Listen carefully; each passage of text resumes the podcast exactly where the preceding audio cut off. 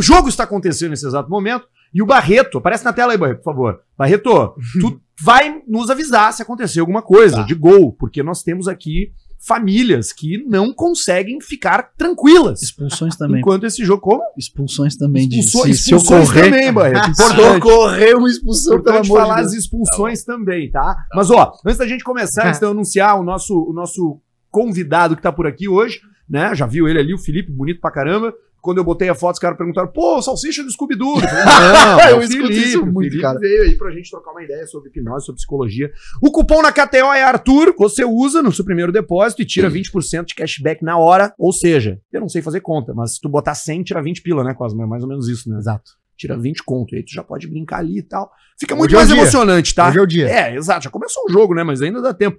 É, é, enfim, você pode, você pode ver um jogo de futebol, ver um esporte qualquer aí com muito mais emoção. Né? E lembrando, é uma brincadeira, tá? Não vai botar o dinheiro da, da vovó, né? Não vai botar Da o dinheiro terapia. da pensão, não vai botar o dinheiro da terapia. É, exatamente. Vai lá pra se divertir. KTO.com, o cupom é Arthur, beleza? Felipe, seja muito bem-vindo, velho. Que bom que tu veio, cara. Que honra, na verdade, tá aqui, Honra velho. toda minha, Que velho. honra, cara. Um tempão, tempão que eu te consumo, cara, vejo as coisas que tu fala, é, acho muito interessante a forma que tu aborda ah, o, o assunto, e eu não sei muito bem por onde começar, cara, então eu acho que eu vou começar te perguntando o que tu tem feito, velho? Tá, vamos lá. Ah, atualmente, tu diz assim no sentido. Ah, na tua vida, Tá, cara. Tá, qualquer não, a- ah, atualmente eu tô muito ocupado organizando meu casamento, simultaneamente organizando e conduzindo uma revisão sistemática. A gente tá basicamente ah, analisando todas as evidências do uso da hipnose clínica para o tratamento de depressão maior nos últimos 20 anos da literatura acadêmica. Eu tô também na minha pesquisa, a gente teve a nossa pesquisa, a nossa bolsa do CNPq renovada para conduzir, a gente está desenvolvendo uma órtese, isso é, diferentemente de uma prótese, que é quando tu perde um membro, uma coisa assim, e então você acopla uma tecnologia assistiva no lugar daquele membro que foi perdido, uma órtese é, tu tem teu braço, ele ainda tá aí, só que ele não funciona mais, não mexe mais. Uma órtese, então, é isso, é uma tecnologia assistiva que você acopla um membro que ele ainda existe, mas não exerce mais a função inteira Teu dele. tico, Cosmo. Meu Chico. A gente Tipo- pode conseguir resolver o teu problema.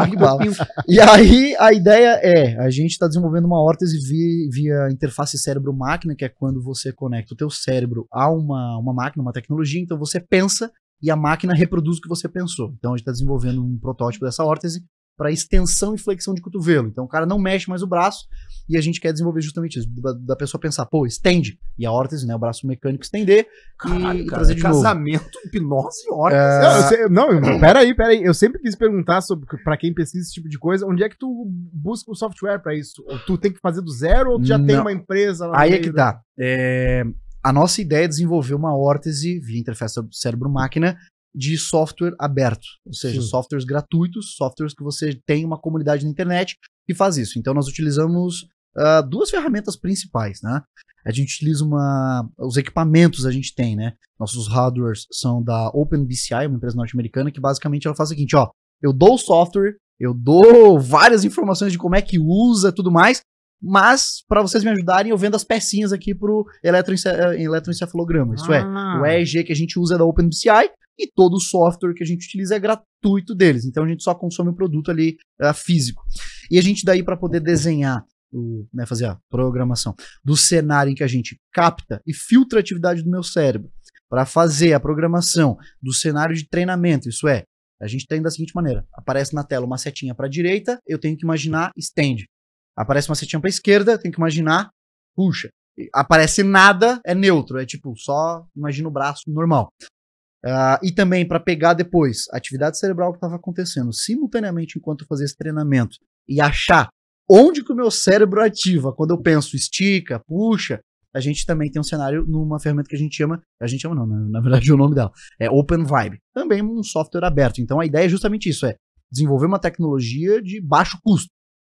Isso é pesquisa aplicada. Existem existe a, a definição, né? Pesquisa básica e pesquisa aplicada. Pesquisa básica é quando você faz um, tem um monte de gente pesquisando, digamos que o substrato, a base, para depois alguém vir e desenvolver a tecnologia específica com o arcabouço que a galera treinou. Então, por exemplo, muitos pesquisadores devem ter treinado para ver e pesquisado se o Open Vibe, que é o programa que a gente usa, dá para fazer um cenário desse, uma programação dessa. Outros caras testaram eh, o capacete que a gente usa. Outros caras testaram qual é a melhor broca para fazer extensão e flexão no braço. Depois a gente chega e faz a pesquisa tipo, juntando tudo isso. Uma forma mais básica Não, de eu, eu, eu, eu- eu achei interessante porque eu vi- isso me lembrou um vídeo que eu vi uma vez e, eu, e o Felipe tava contando que ele é do RPG também, quase. Uhum. O cara jogando World of Warcraft, velho, com, com um desses, com um device desse de eletroencefalograma, onde o cara não. Óbvio, aí o- o- a aplicação, é, obviamente, não é essa, né? Não é uma órtese, mas, sim, sim, sim. mas é tão impressionante quanto o cara controlando Por o avatar. fora, não invasivo? É, por fora. É, e o cara controlando, e o boneco tá dando hit, pulando, acionando skill, tipo, com a mãozinha dura aqui assim. Cara, o quão, o quão irreal e, e- e longe da gente tá isso, cara. É que aí, vamos lá. Primeiro, não duvido profundamente, tá? É, que aí não sei o quão exatamente descritivo é esse vídeo, mas dificilmente ele comprou essa tecnologia, botou na cabeça e saiu jogando. Isso quer dizer. Não, eu vi, eu vi isso no South by Southwest, cara, aquele evento que tem na, na- no Texas lá. É, né, então, uma- basicamente o cara deve ter feito vários treinamentos, ele deve ter feito exatamente esse processo. Ele treinou no sentido, ah, quando eu tenho que dar um hit, eu tenho que captar qual exatamente são os potenciais de ação, isso é, quando os meus neurônios estão mandando um sinal ah, elétrico para outro, outro neurônio, tá?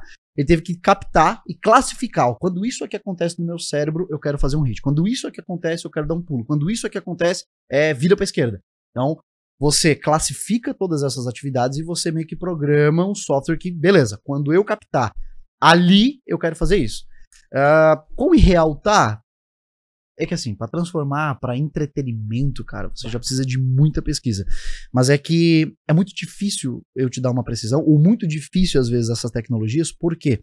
Porque métodos não invasivos, eles, isso é, que eu não vou furar a tua cabeça para botar um Mas é eletrodo ia ali, é, você tem uma diminuição da probabilidade de acerto. Sim. Ou seja, é muito mais fácil eu conseguir captar um sinal muito mais preciso quando eu furo né, a caixa craniana, eu coloco um eletrodo direto no material Isso, cortical, cabo do, exato, do que por cima do teu couro cabeludo, cabelo, gordura, tudo É. mais, tá? Não é impossível, mas é uma coisa cara. Mas o futuro Sacou? é isso, né? O Mas o é tu futuro é furar, isso, né? com certeza. É tu, fu- tu furar a cabeça da pessoa. Aí já não sei te Porque é, É, talvez, tu deve estar puxando Tá, pra ideia de um do, do Elon Musk, né? também, mas assim, eu vi uma mulher também que conseguiu fazer com um discurso e eles furaram mesmo. E aí tem uma. Deve ter, daqui, quando tu sofistic- deixar mais sofisticado, fazer um jeito que tu fura a cabeça da pessoa, consegue chegar lá perto, mas seja uma coisa do dia a dia. É, é, existem algumas desvantagens em você utilizar esse tipo de metodologia. Tinha que a cabeça caso furada, É não só isso. A gente ainda não tem materiais que não se degradam com o tempo. Ou seja, em algum momento você vai ter que fazer a cirurgia de novo.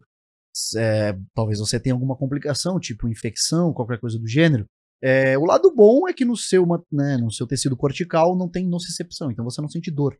Então, É. tá, esse é talvez o único É muito louco, né? benefício. Que o cérebro não sente nada. Pode ficar é justamente por ser uma região muito nobre. Então, se você sentisse dor ali, ia ser fatal É. pra você, entendeu? Então, a ideia é, se você conseguir desenvolver uma forma não invasiva de captar e você conseguir jogar videogame, trocar canal de TV, coisa do gênero, coisas que são baseadas em movimentos muito estritos, talvez seja mais fácil, mais rápido dessa tecnologia chegar.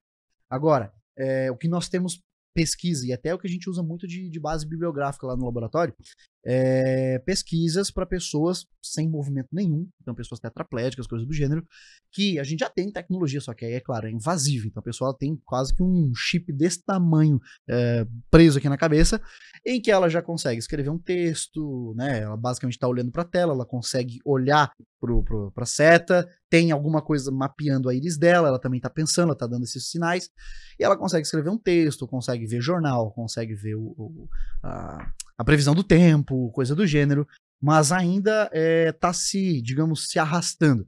Mas a galera lá na linha de frente mesmo trabalha com muito investimento. Então, por exemplo, você tem equipes no- nos Estados Unidos que trabalham com o Arm Look, em homenagem ao Luke Skywalker. Arm Look, tá certo. É, o Luke Skywalker, que ele perde a mão, né? Sim. E o Arm Look é literalmente um braço, né? Um, um braço robótico, um exoesqueletozinho que tu co- acopla, que não é uma órtese, é uma prótese mesmo. O cara perdeu o braço, coloca.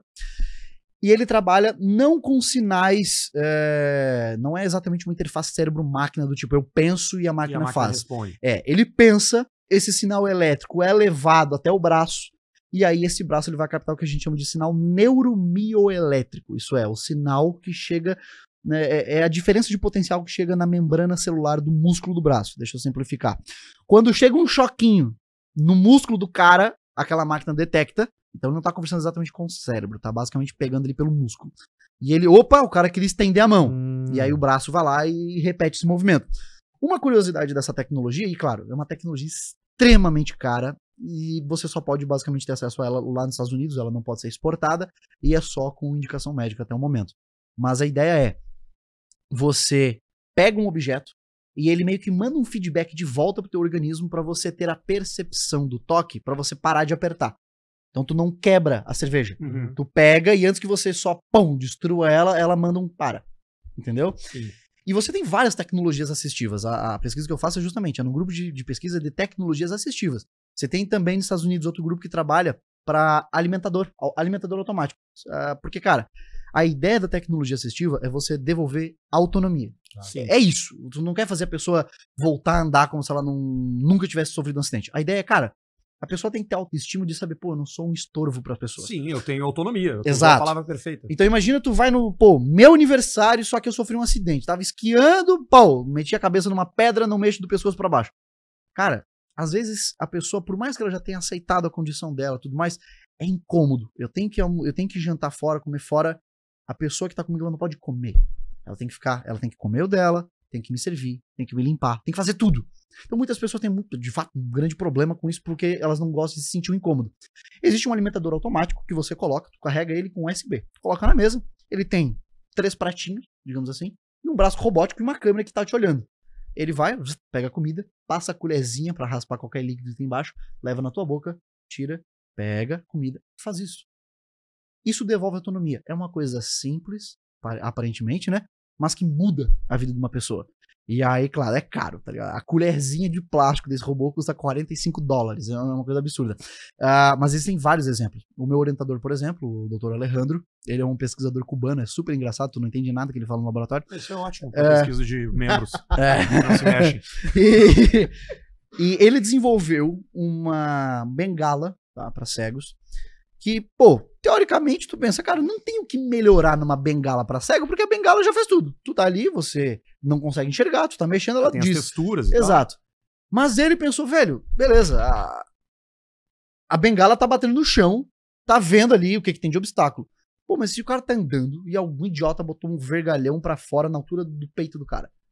Ah, isso aí já vi vídeos. O cara Beleza? veio com tudo. Exato, o cara vai tomar uma paulada, vai se esfaquear sozinho na rua e nem viu o que aconteceu. De- Sacanagem. Até foi mal, Literalmente. é, foi mal pensada essa frase. Não, não foi não. E o, e o Até porque essa galera não tá nos É. assistindo. Tem uma Sacanagem. notícia.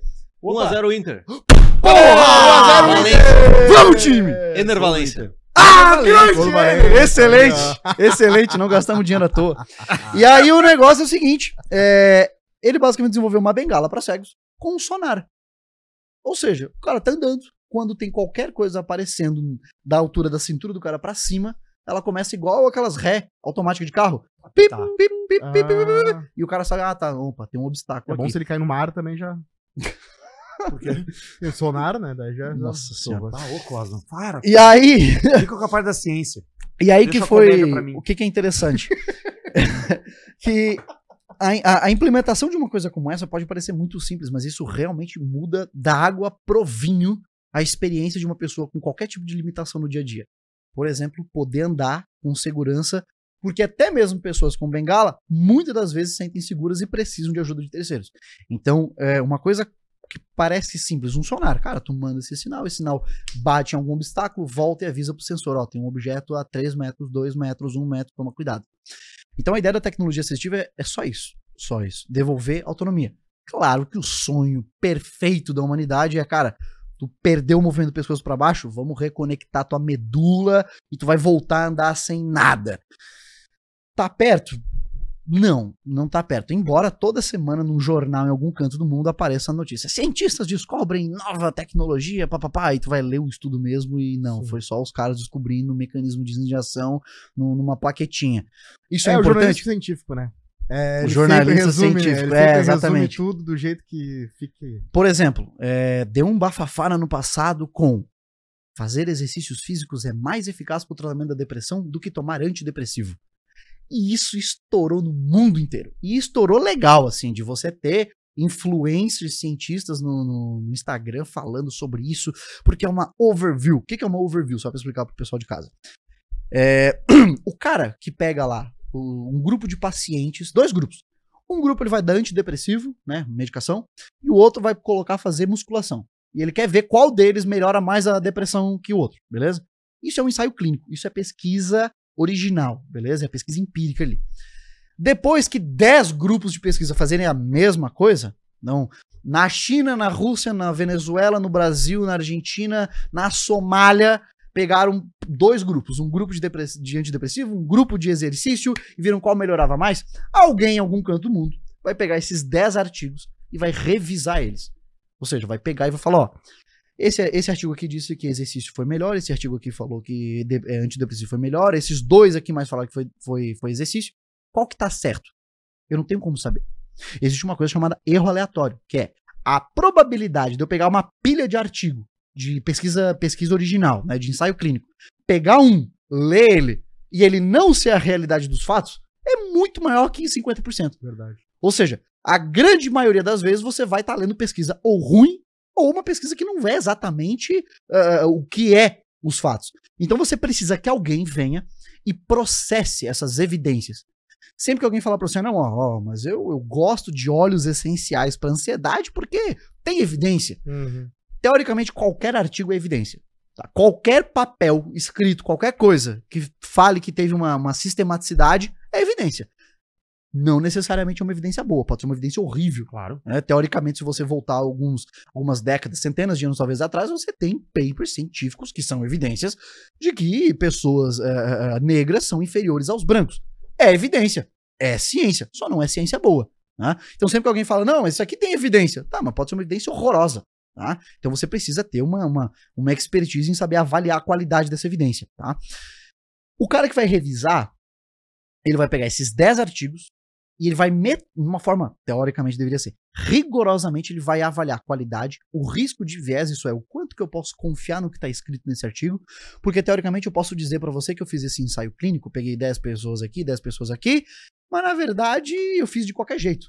Então eu tenho que seguir um protocolo. O cara que vai revisar vai saber se eu segui o protocolo ou se não seguir. Se ele não conseguir perceber pelo meu artigo o que, que eu fiz, isso já é um problema. Quer dizer que eu não relatei, eu não escrevi direito no artigo. Tem um monte de pormenores. E esse cara vai dizer o seguinte: ó, essa aqui é a média, ó, pau. Nós tínhamos 10 artigos sobre exercício versus medicação. Oito mostraram pô, claramente que exercício foi melhor. Então ele meteu ali uma síntese quantitativa, em números. Números. Ele deixou de falar, ó, o artigo dizia que é bom. Não, ele transformou isso em dado, em número. O problema é, tem vezes em que tem muita revisão. Ah, por exemplo, Pilates. Pilates, cara, pode parecer bizarro, mas houve uma época em que tinham mais revisões do que artigos, do que pesquisas de fato sobre Pilates. Hum. Ou seja, as, as pessoas queriam saber se Pilates ajudava pra dor lombar, né? Aí, ao invés de fazer um ensaio clínico, fizeram lá uns 6, 7 ensaio clínico e uns 15, uma- umas 15 revisões. Tinha mais revisão do que artigo original. Uhum. Então você tá revisando o quê, cara? Tá revisando que o outro brother aqui já fez isso. Então, quando tem muita revisão, alguém surge e faz uma overview, que é a revisão das revisões, pra saber qual que tá certa também. Que pa- Tá, mas mas peraí, mas. É uma pirâmide, mas entendeu? e, e no fim das contas, o que, que é melhor pra depressão? É remédio? Calma, aí é que tá.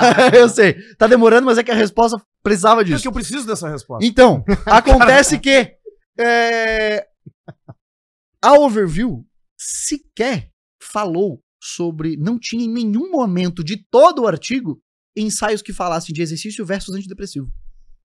Ah. Mas a conclusão que os jornalistas chegaram, Ah. através dos assuntos todos que estavam dentro da, da- da revisão, era de que exercício é melhor que É melhor antidepressivo. que Mas nem compararam os dois. Então, você do nada tinha milhões de pessoas falando sobre isso, e isso nem ocorreu. Outro exemplo prático, ano passado todo mundo começou a falar sobre creatina. Sabe, pauzinho branco da Claro, galera da claro. academia? Creatina é boa pra memória. Nossa senhora, toma creatina 5 gramas, 6 gramas por dia que tua memória vai ficar incrível. E todas estavam se baseando num artigo lá da gringa que nem era um artigo exatamente. Era o resumo da apresentação dos caras num congresso, né, do, o resumo do artigo deles. E o pior, nos dados desses caras, eles meio que não é que fraudaram de propósito o resultado, só eram muito ruins metodologicamente. Eles pegaram os dados de uma pesquisa e repetiam elas quatro vezes.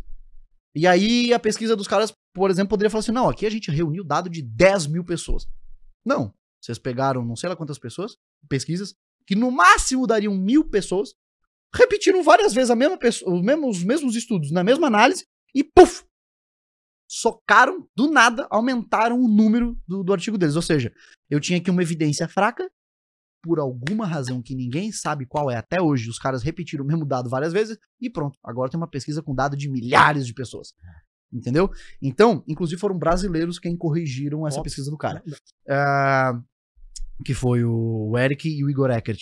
Os caras escreveram um artigo refutando esse artigo e os autores tiveram que corrigir o paper deles. Apesar de que nenhum dos influencers que falou sobre esse suposto grande artigo pediu desculpa ou falou: nossa, o artigo foi refutado, foi corrigido. Tá? Então, quando a gente fala em ciência, é realmente muito, muito Tem complexo. uma presunção, né, de que se há um paper ou se há um artigo, aquilo já tá certo. É, Tem aquele nunca- clássico que virou muito popular da prisão lá, que botaram dois grupos diferentes, aí viram que quando o cara tá no poder, as pessoas são corruptas. É um artigo, é, um- é um- é um- é uma parada que foi to- todo errado, a metodologia toda errada. Um dos caras que tava fazendo a metodologia tava junto no, nessas Uhum, pessoas e uhum. ele influenciava elas a serem cruéis. É o do placebo também. É, é, é que isso daí é o, o experimento de Stanford. Isso. De Stanford. Basicamente, o que acontece? Isso aí, quando tu entra na graduação em psicologia, tu escuta desse experimento, acho que, sei lá, na primeira semana. O problema é que eu acho que eles usam esses estudos assim de evidências de experimentos sociais meio que pra dar um- uma animada no estudante de olhar e pensar, meu Deus, olha como o cérebro é incrível, olha como a mente é incrível. Mas o problema dessas evidências de experimentos sociais é que eles esquecem de falar que não acontece tão incrivelmente como eles falam. Por exemplo, o experimento lá de Solomon do tipo, você fica numa, numa sala de espera e aí em algum momento chega alguém real, assim, alguém aleatório que foi só pra uma consulta e tem 10 atores na sala de espera. Aí toca uma sirene, a galera levanta da cadeira, toca a sirene, sentam de novo. Dá mais umas duas vezes a pessoa que não é ator, ela levanta também.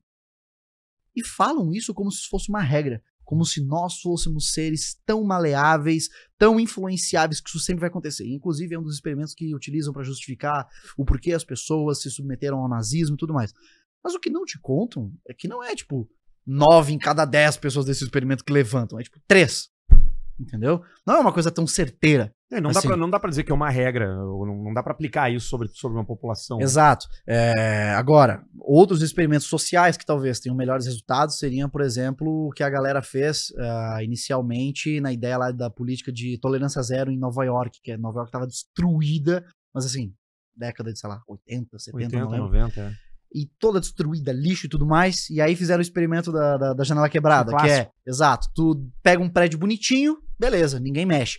Tu quebra uma janela e não conserta, não dá uma semana, tá tudo depredado. E aí a ideia é dessa, não, deu algum problema, já vamos consertar pra ninguém, pra ninguém mexer. Talvez funcione, mas também depende do momento eh, social que aquele ambiente está vivendo. Então são, são muitas variáveis. Mas impressionante como a gente chegou nesse assunto só falando sobre me apresentar, né, cara? Não, então, o Felipe é terapeuta, o Felipe é pesquisador, como já tá óbvio, né? E as coisas acabam se conectando aqui, cara, porque a gente tá falando sobre experimentos sociais, falando sobre artigos científicos, e eu queria falar contigo sobre um assunto que tu domina e que tu pesquisa e que tu fala muito sobre, que é a hipnose. Bora. né? É, e me perdoa se eu falhar nos termos aqui, por favor, pode me corrigir. Mas até que ponto a hipnose também não tá nessa mesma seara de pseudociência, assim? Meu amigo, o que sobra na hipnose é pseudociência. Pois é, né? Ah, mas o problema, na verdade, é. Eu sempre falo que existem dois mundos da hipnose. Tá? E vocês, na grande sociedade, têm acesso ao mundo que eu chamo de mundo comercial. Então, os nomes que vocês escutam dos famosos da hipnose, papapá, e a galera que. Porra, também Quem? Foda. Não, um O exemplo. Pyong, é, o Pyong é um exemplo muito famoso da hipnose, porque ele foi no BBB, Ah, o porque ele é youtuber, papapá. Então, de fato, ele, ele leva o nome da hipnose muito longe. O problema é talvez a qualidade da informação, mas ele leva, com certeza. Ah, não tem uma vez que o Pyong não aparece na TV falando de hipnose que o telefone da clínica não para de tocar. Beleza, normal. Mas aí as pessoas chegam lá naquele nível de conscienciosidade sobre hipnose do tipo, queria marcar uma sessão pra reprogramar minha mente. Pois é. Puta, aí é complicado. Então é o seguinte: é, a ideia da hipnose é: existem esses dois mundos, o mundo acadêmico e o mundo comercial da hipnose. No mundo comercial, você vai escutar bobagens como: Eu curo depressão em uma sessão, minha terapia ela acaba em três sessões e cura sua ansiedade. A gente vai reprogramar sua mente, a gente trata diabetes, ah, os mais. Fobia, comida. Não, fobia, cara, assim, ó, tratar fobia, fobia específica, que é um dos tipos de transtorno de ansiedade, é um dos prognósticos mais positivos na psicologia. Então, a expectativa clínica de um paciente com fobia é das mais, assim, das melhores. É a coisa, uma das coisas, um dos quadros mais fáceis de se tratar em psicologia, tá? Ah, justamente porque tu vai fazer terapia de disposição, depois a gente pode falar sobre isso. Mas a ideia é, é, os caras vendem a hipnose como se fosse uma grande máquina de lavar. Tu junta todas as roupas, pum, taca lá dentro, mexe, mexe, mexe e acabou. Né? É, como se ela fosse uma grande solucionadora de mistérios da humanidade. E aí você vai escutar as coisas mais perigosas da galera da hipnose, que é a seguinte: é, porque nós na hipnose não somos como a terapia tradicional.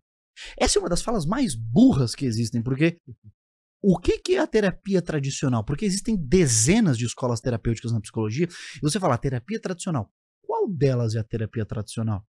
É, eles Né? devem estar se relacionando à psicanálise, provavelmente. Isso também seria uma puta de uma burrice, até porque a psicanálise ela não é padrão ouro para tratamento de nenhum quadro. Nem, absolutamente nenhum. Na verdade, a- aqui no Brasil, Argentina e França são os três, eu brinco que é a tríplice entende da psicanálise. São os lugares do mundo onde a psicanálise ainda é muito influente.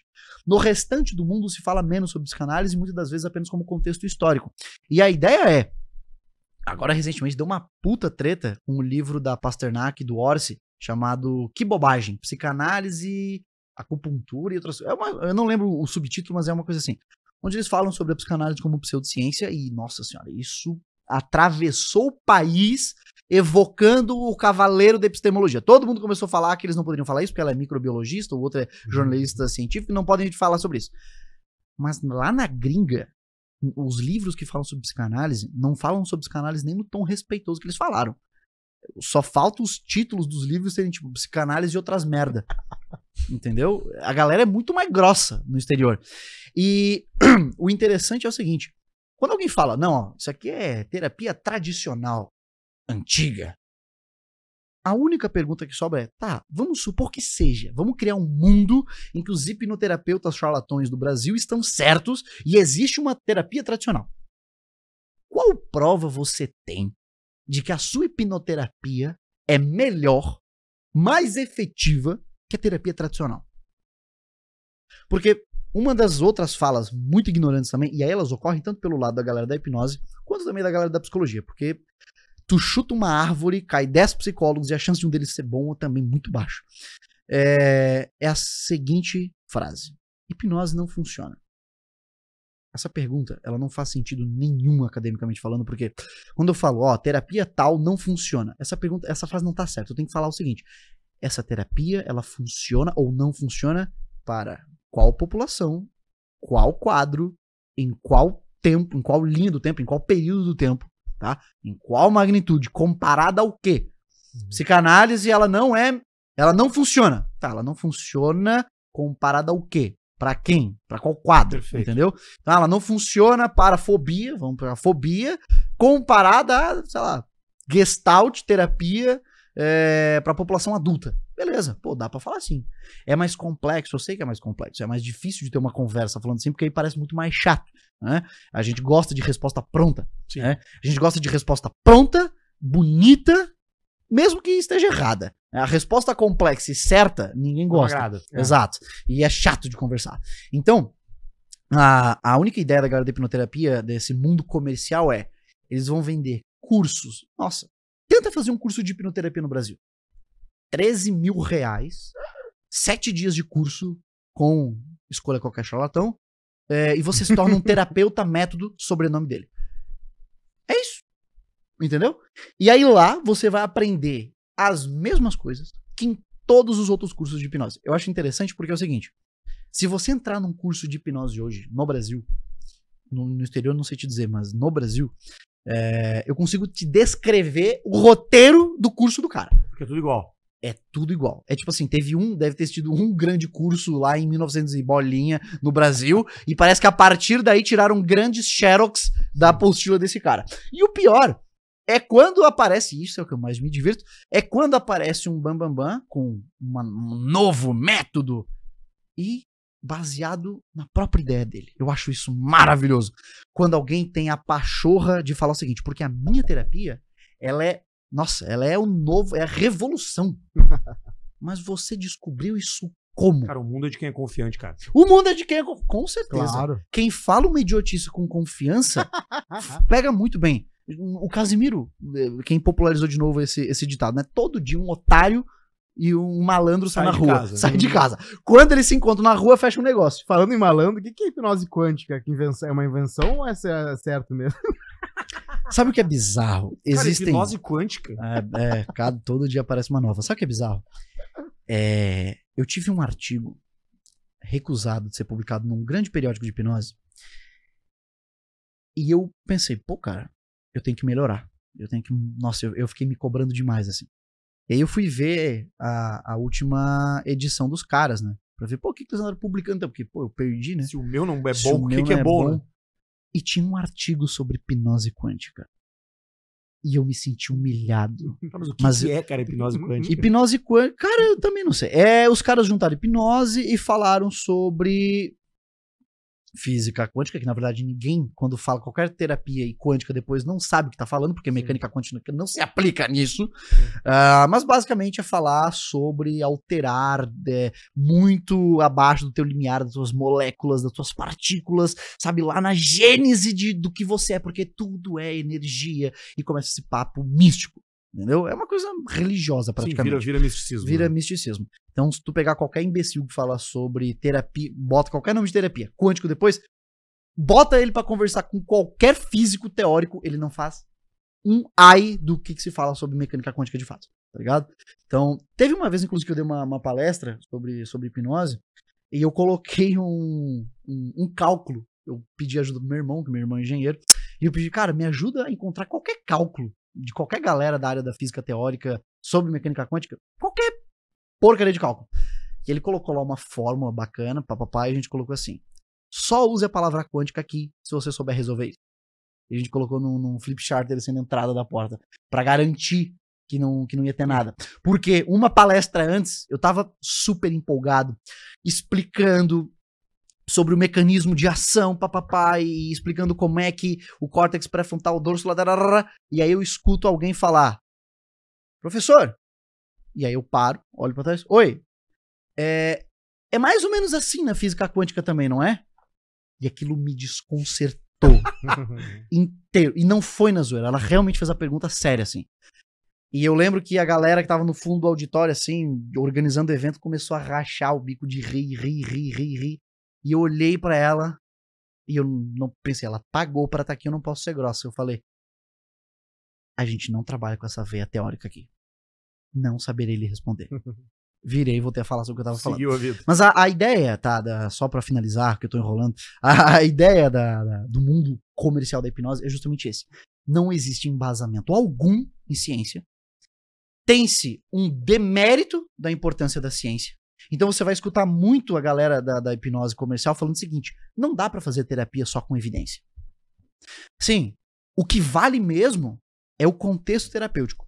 Porque lá na década de, de 90, 70, bolinha aí, houve um grande debate. Na verdade, esse debate começou em 1952, quando um cara chamado Hans Isaac ele postou um artigo, publicou um paper mostrando o seguinte: fazer terapia, psicanálise, né, no caso análise, ou qualquer outra, qualquer terapia aqui que tem hoje, fazer terapia é dar o mesmo resultado que deixar o tempo passar.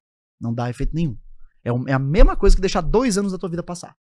Isso gerou um burburinho muito grande, porque na época os grandes patronos das escolas da psicologia hoje eles estavam vivos, né? Então imagine um cara do nada chegar e falar assim: ó, então tudo isso que tu faz, Não vale nada. nada. O ca... Deixar o cara passar o tempo economizaria o dinheiro dele, inclusive. Hum. E o tempo da semana dele de ir lá na tua terapia. E aí rolou uma treta absurda. Os caras falando o seguinte. E aí isso foi inclusive uma publicação. Todo mundo sabe que terapia funciona. E o Hans Isaac, muito combativo, respondeu no outro paper. Há pouco tempo atrás, todo mundo sabia que a Terra era plana. E aí, qual foi a ideia? Carl Rogers, que é o grande, um dos grandes patronos da psicologia humanista, até chegou a falar que por ele, né, pesquisa em psicologia nem deveria existir. Que a pesquisa clínica, a pesquisa eh, em psicologia, não influenciava na prática clínica dele. Muita gente se embasa nisso. Porque Carl Rogers foi o cara que falou o seguinte: olha, não importa qual terapia tu faz. O que interessa é o seguinte: você tá tendo empatia pelo teu paciente? Você tá tendo aceitação positiva incondicional com aquilo que ele te fala? Isso é, você tá aceitando sem julgamento que ele te fala? Né? Ah, tem conexão, tem uma relação terapêutica, tem um vínculo terapêutico? É isso que faz a terapia ser terapêutica, é isso que faz o resultado. E muita gente mantém isso que eles chamam de fatores comuns, tá?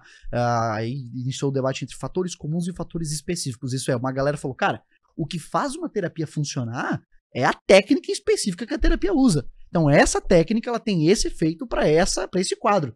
E a outra galera fala: "Não, o que, o que faz a terapia dar resultado não importa qual terapia você vá, é a empatia, aceitação positiva e incondicional, vínculo terapêutico.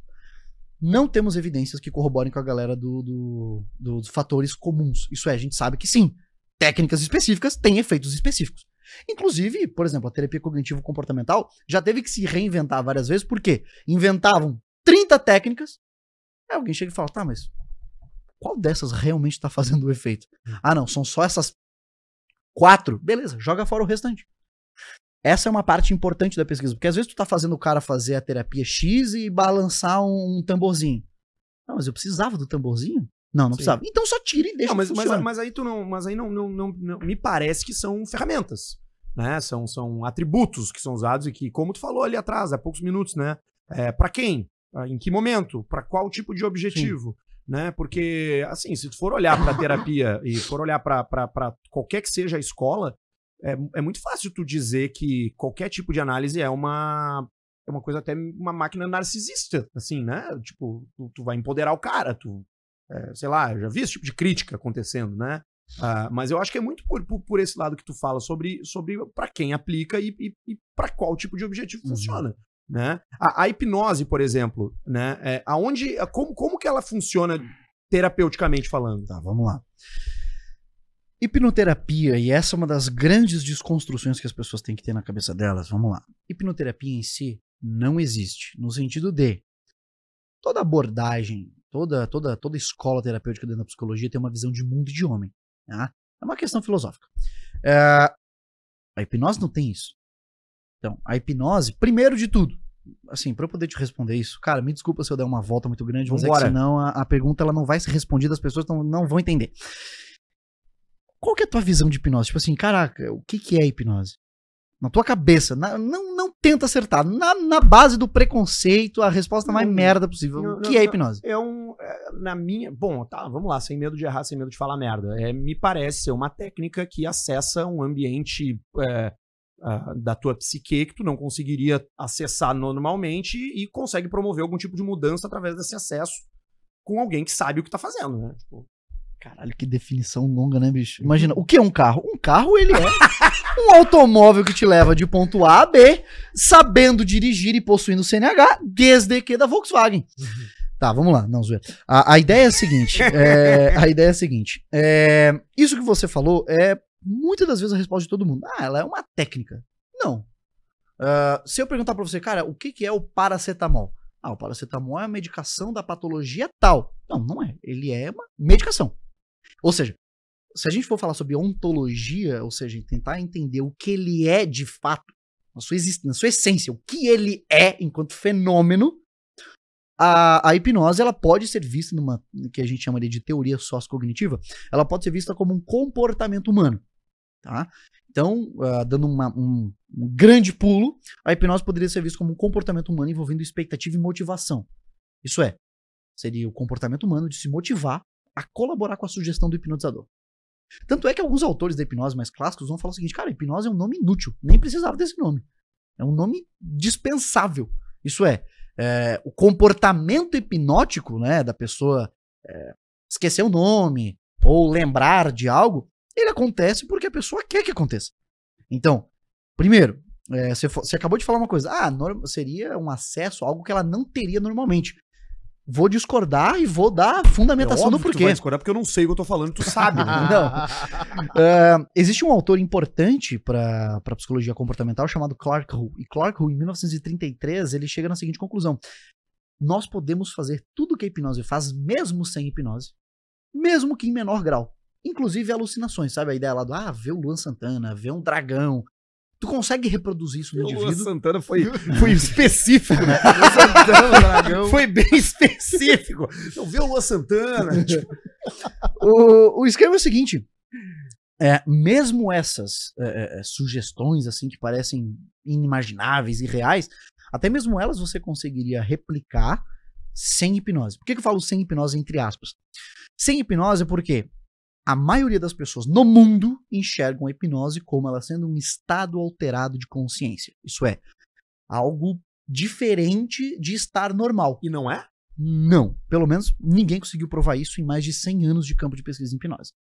Mas essa ideia, ela é maioria na ciência e na população geral. Mas tu não acha que é porque a hipnose tem dentro de si um fator de im- impressionar as pessoas? E aí tem essa coisa, tipo, ah, ele vai me hipnotizar.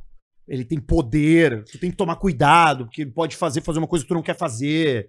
Tem esse aspecto, não Claro que tem esse aspecto, até porque se você tem? for E aí é ver... o que belisca também nessa coisa mística um pouco, né? Mas é que belisca na coisa mística, até desculpa te cortar, te Não. belisca na, na parte mística justamente porque os caras lá em 1600 e bolinha que começaram a hipnose, isso é, que começaram esses movimentos de fazer essas apresentações em que pessoas tinham respostas exageradas e completamente fora do comum, tipo Franz Anton Mesmer, ele hipnotizava centenas de mulheres, elas tremiam e gritavam no chão.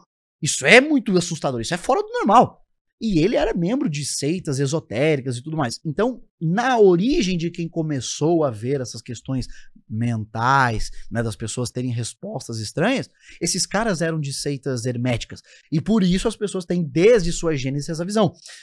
Mas, é, o cara de uma seita hermética também anda de carro e toma água. Nem por isso andar de carro e tomar água é uma coisa satânica. Não, e, e talvez entendeu? porque eram os ambientes que eram propícios a esse tipo de estudo, porque tu não tinha muito espaço pra fazer, pra estudar coisas dentro de, da Eu academia não vou te dizer que esses, eu, não, 1600, eu né? não vou te dizer que esses caras estavam estudando, esses caras estavam fazendo dinheiro.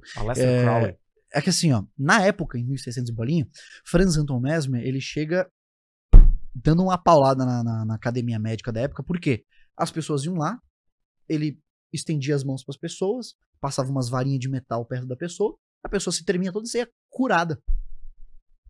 Isso é impressionante, de certa forma. É, porque todo mundo fica pensando, tá, como é que esse maluco faz isso? De fato acontece, né? de fato aconteceu. Só que, se você parar pra estudar o, o porquê as pessoas se curavam, na verdade não é que elas se curavam exatamente. É, tinham dois fatores. Primeiro, o efeito da expectativa, isso é o próprio fator mental de você ir lá esperando ser curado, fazia você sentir melhoras psicológicas, é o que muitas pessoas iriam chamar de placebo.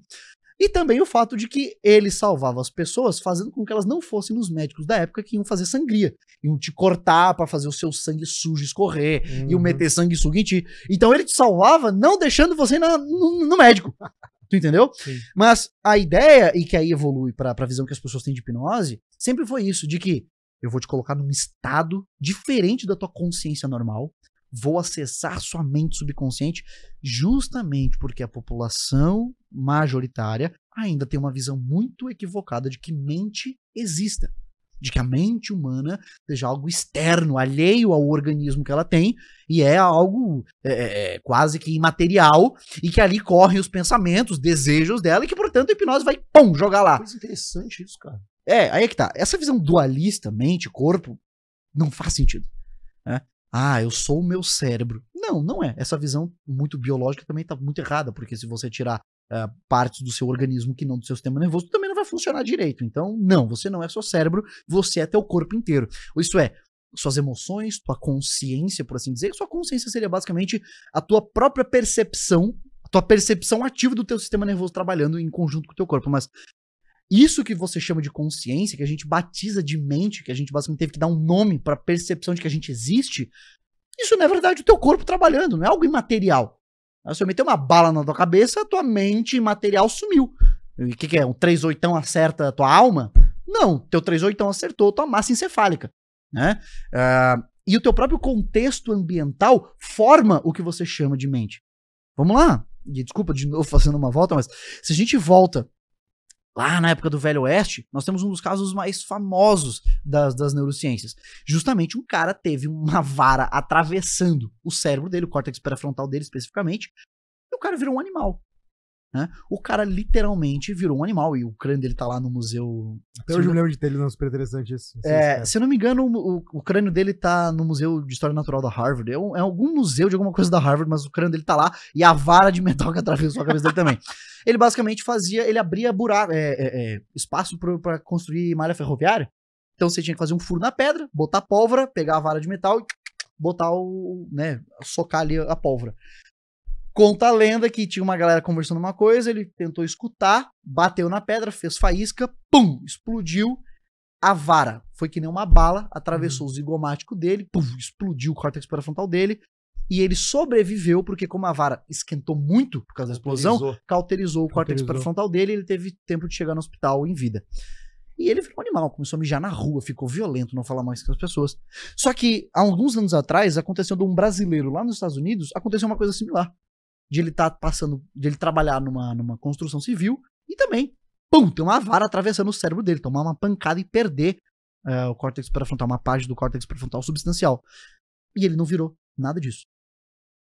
E aí ficou famoso, o caso Bruno. Mas por que que não ficou, por que que não virou um animal, igual o Phineas Cage lá na época do, do Velho Oeste? Simples.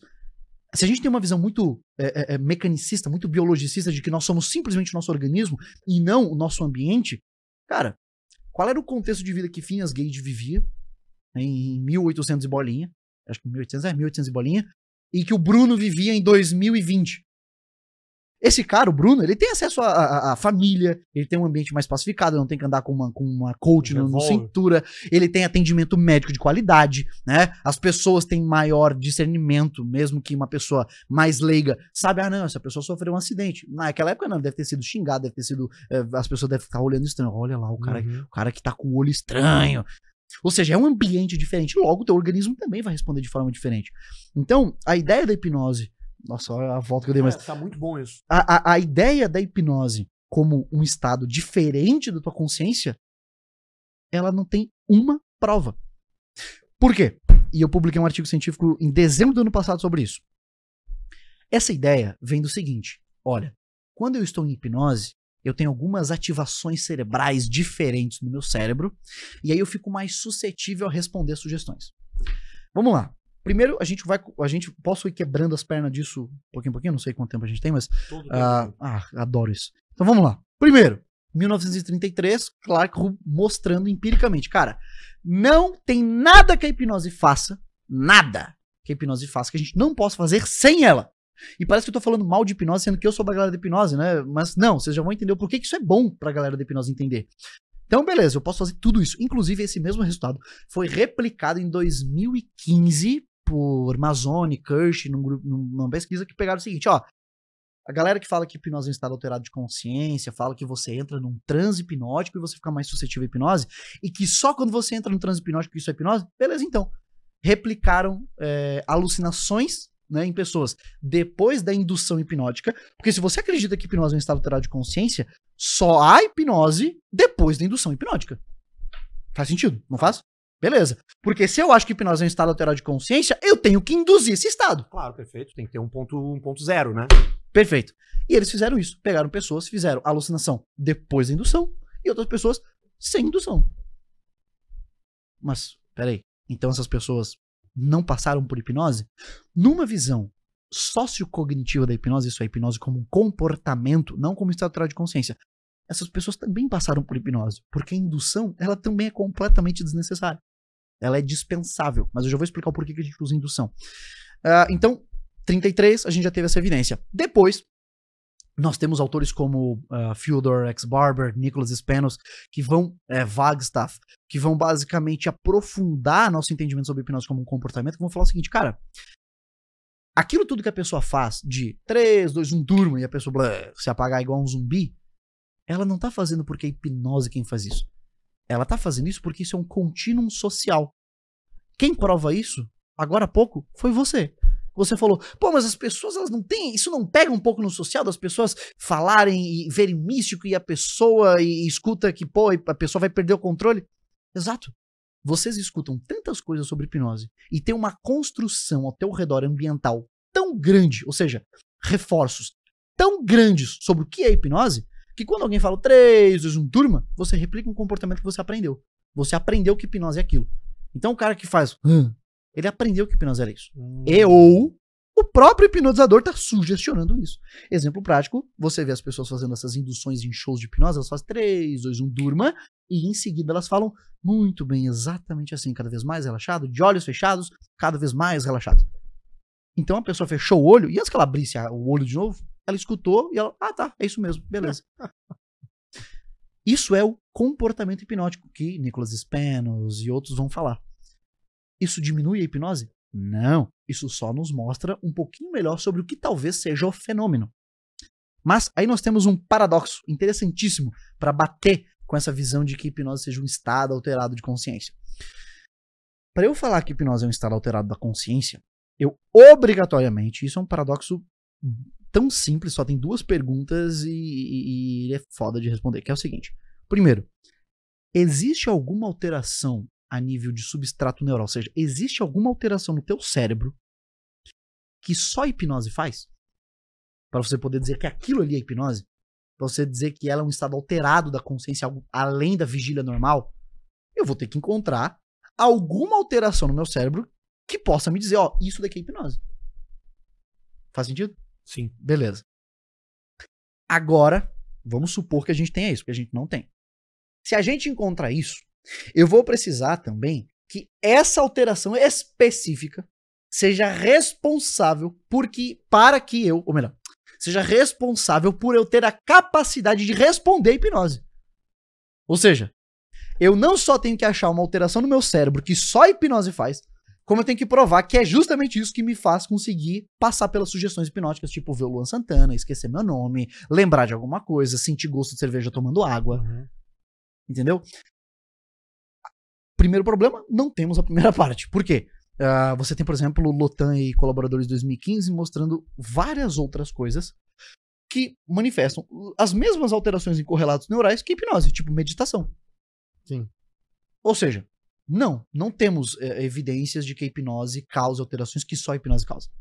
Inclusive, nós temos autores até mais recentes mostrando o seguinte: talvez muitas dessas alterações que alguns pesquisadores falam que seja a hipnose alterando, seja a simples alteração normal, né, cotidiana do cérebro. A simples atividade e alteração padrão de atividade cerebral dele, normal no dia a dia. Mas uma sessão de hipnoterapia, ela não tem essa, essa parte do, do, do, da, do, do 1, 2, 3 durma e tal? É, eu acho que devo ter uns três anos que eu nunca mais falei um durma pra alguém. É, porque eu, eu, eu, eu falo com toda sinceridade. Eu sou. É, eu vou recitar um personagem bíblico, Paulo, dos pecadores. Eu sou o maior dos pecadores. Eu, caraca, eu fui um puta charlatão da hipnose. Por isso que eu odeio tanto esses caras. Porque eu sei a- a- o antro de ignorância que existe. Eu estive lá dentro, eu fui um otário, né? É, é, é, é, eu, meu Deus, eu tenho vergonha. Eu, eu, eu juro, eu tenho vergonha do meu passado. Não, eu É. tenho mais do meu, fica tranquilo. Será? Ah, velho, olha. Será? Uma dura. Eu fui acadêmico de direito, eu fui chato. Ah, não, tu foi pior então. Nossa senhora. Não, é, pois é. Eu fui de jornalismo. Não. Não. E eu fui acadêmico de direito, eu entrei na faculdade com 16 anos. Imagina o quão chato eu era. Ah, velho, tu devia ser insuportável. Eu tu usava era- terno na aula? Claro. Eu ia te cagar Não pau, todo, velho. não todo dia Tá, também, não, todo beleza, dia. beleza. É porque eu fazia estágio numa empresa de Comex barra na área jurídica ali, então às vezes eu ia de uma roupinha social aqui. Mas tu gostava pá. de ir pra aula de Eu terno, gostava né? pra caralho, eu gostava demais. e eu falava umas opiniões impopulares só pra causar briga na sala. Ah, claro. Só pra causar briga na sala pra caralho. Nossa, velho. Bom, tu irritou o estudante de direito, então tu quase, na verdade, zerou. E aí, o que acontece? É, essa ideia de 3, 2, 1, durma, apesar das pessoas fazerem isso, porque elas acreditam que isso vai induzir um estado em que a pessoa vai ficar mais suscetível à hipnose, é, tá errado. Tá. É interessante fazer essa indução? É, por uma simples razão. Todo mundo vai atrás do hipnoterapeuta achando que tem que passar por isso. Logo, qual é a melhor forma de eu gerar, um- de eu fazer uma alteração no teu mecanismo de expectativa cerebral, que não fazendo exatamente o que você espera que vai acontecer? Inclusive, Perfeito. se você não faz isso, a pessoa ela sai de lá e ela foi fala: ruim. não fui hipnotizada. você fez o processo todinho, a pessoa passou pelo processo de hipnose, você conseguiu trabalhar que queria trabalhar. E ela sai e fala: não fui hipnotizada. E, e de maneira prática, cara, como é que é uma sessão de, hipno- de- de hipnoterapia, assim? Vamos lá. Lembra quando eu falei hipnoterapia não existe? Eu Sim. não terminei esse pensamento. Hipnoterapia não existe porque ela não passa de um nome comercial. Não existe nenhuma técnica que seja específica da hipnose. Em geral, vários pesquisadores, cientistas ao redor do mundo inteiro, pesquisam hipnose, dando definições diferentes porque é hipnose. Ou seja, eu tô pesquisando uma coisa, você diz que é outra, eu digo que é outra, mas na real, na real, todo mundo tá falando, apesar de darem definições diferentes, de algo que envolva resposta a sugestões, beleza? Então, em base, to todas as definições, em algum momento, chegam nessa parte de falar que é alguma coisa que envolve resposta a sugestões. Mas isso não é uma técnica. Ah, a partir de agora você não tem ansiedade. Pô, que merda. Então, a, a, ideia é a seguinte: uma sessão de hipnoterapia, ela sempre vai precisar, pelo menos uma boa sessão de hipnoterapia, ela sempre vai precisar estar associada a alguma técnica terapêutica. Por exemplo, terapia cognitivo-comportamental, que é o que nós chamamos de hipnoterapia cognitiva, que é terapia cognitivo-comportamental com hipnose. Só. Kirst diria, por exemplo, que é fazer TCC de olho fechado. Ou seja, hum. É literalmente, como é que é uma sessão de hipnoterapia? Cara, depende. Por exemplo, se você tiver com fobia, nós faremos terapia de exposição. Mas ela é direcionada? Defina direcionada como assim? Ah, eu vou lá tratar o problema X. Ah, com certeza. Uh, essa ideia de que você vai na sessão de hipnoterapia para que então o cara busque no seu subconsciente a raiz do seu problema é uma das maiores causas, provavelmente, da iatrogenia nas sessões de hipnoterapia. O que, que é iatrogenia? É quando a intervenção médico-terapêutica causa mais mal do que bem. Hum. Essa é a parte mais subjugada, mais esquecida que os terapeutas, e aí eu falo psicólogos, hipnoterapeutas, psiquiatras, esquecem. As pessoas realmente esquecem que, cara, não, fazer terapia não pode, no mínimo, não melhor, ah, na pior das hipóteses, tu não muda nada. Não, na pior das hipóteses, você piora o quadro da pessoa. Tu pode levar a pessoa a se matar. Entendeu? Então, sim, a atrogenia é uma coisa real e muito comum. Mas a, a ideia é a seguinte: é, na sessão, eu não vou investigar a causa ou sair procurando aleatoriamente. Por quê? Primeiro, porque não existe subconsciente. Segundo, porque quando a gente fala em transtorno mental, não existe causa. Por isso chama transtorno. Por quê? Porque a sua etiologia ou seja, a sua. A, a, a, o que ela. O que causa ela, tá? É, tá certo. Eu falei etiologia, eu pensei, será que eu falei é, etimologia, que é o significado da palavra? Não, etiologia. Ou seja, a etiologia patogênica dela, ou seja, o que causa ela, não é uma coisa. Transtorno é justamente de multifatorial. Ou seja, quando você fala ah, transtorno tal, eu já subentendo que a etiologia dela, o que causa aquele quadro patológico é multifatorial. São questões ambientais, genéticas, é, alimentares, comportamentais, é, talvez de alguma é, cirurgia que ela tenha passado. Existem várias coisas que juntas desembocam naquele, naquele problema. Né? Uh, e aí nós temos outros problemas, inclusive, que é pessoas que se enquadram em tantas comorbidades que o diagnóstico é difícil. Uhum. O cara se encaixa no diagnóstico do TDAH, da depressão, da bipolaridade, do. Tá, mas qual será que ele é? Será que ele não é nenhum? Será que ele é três?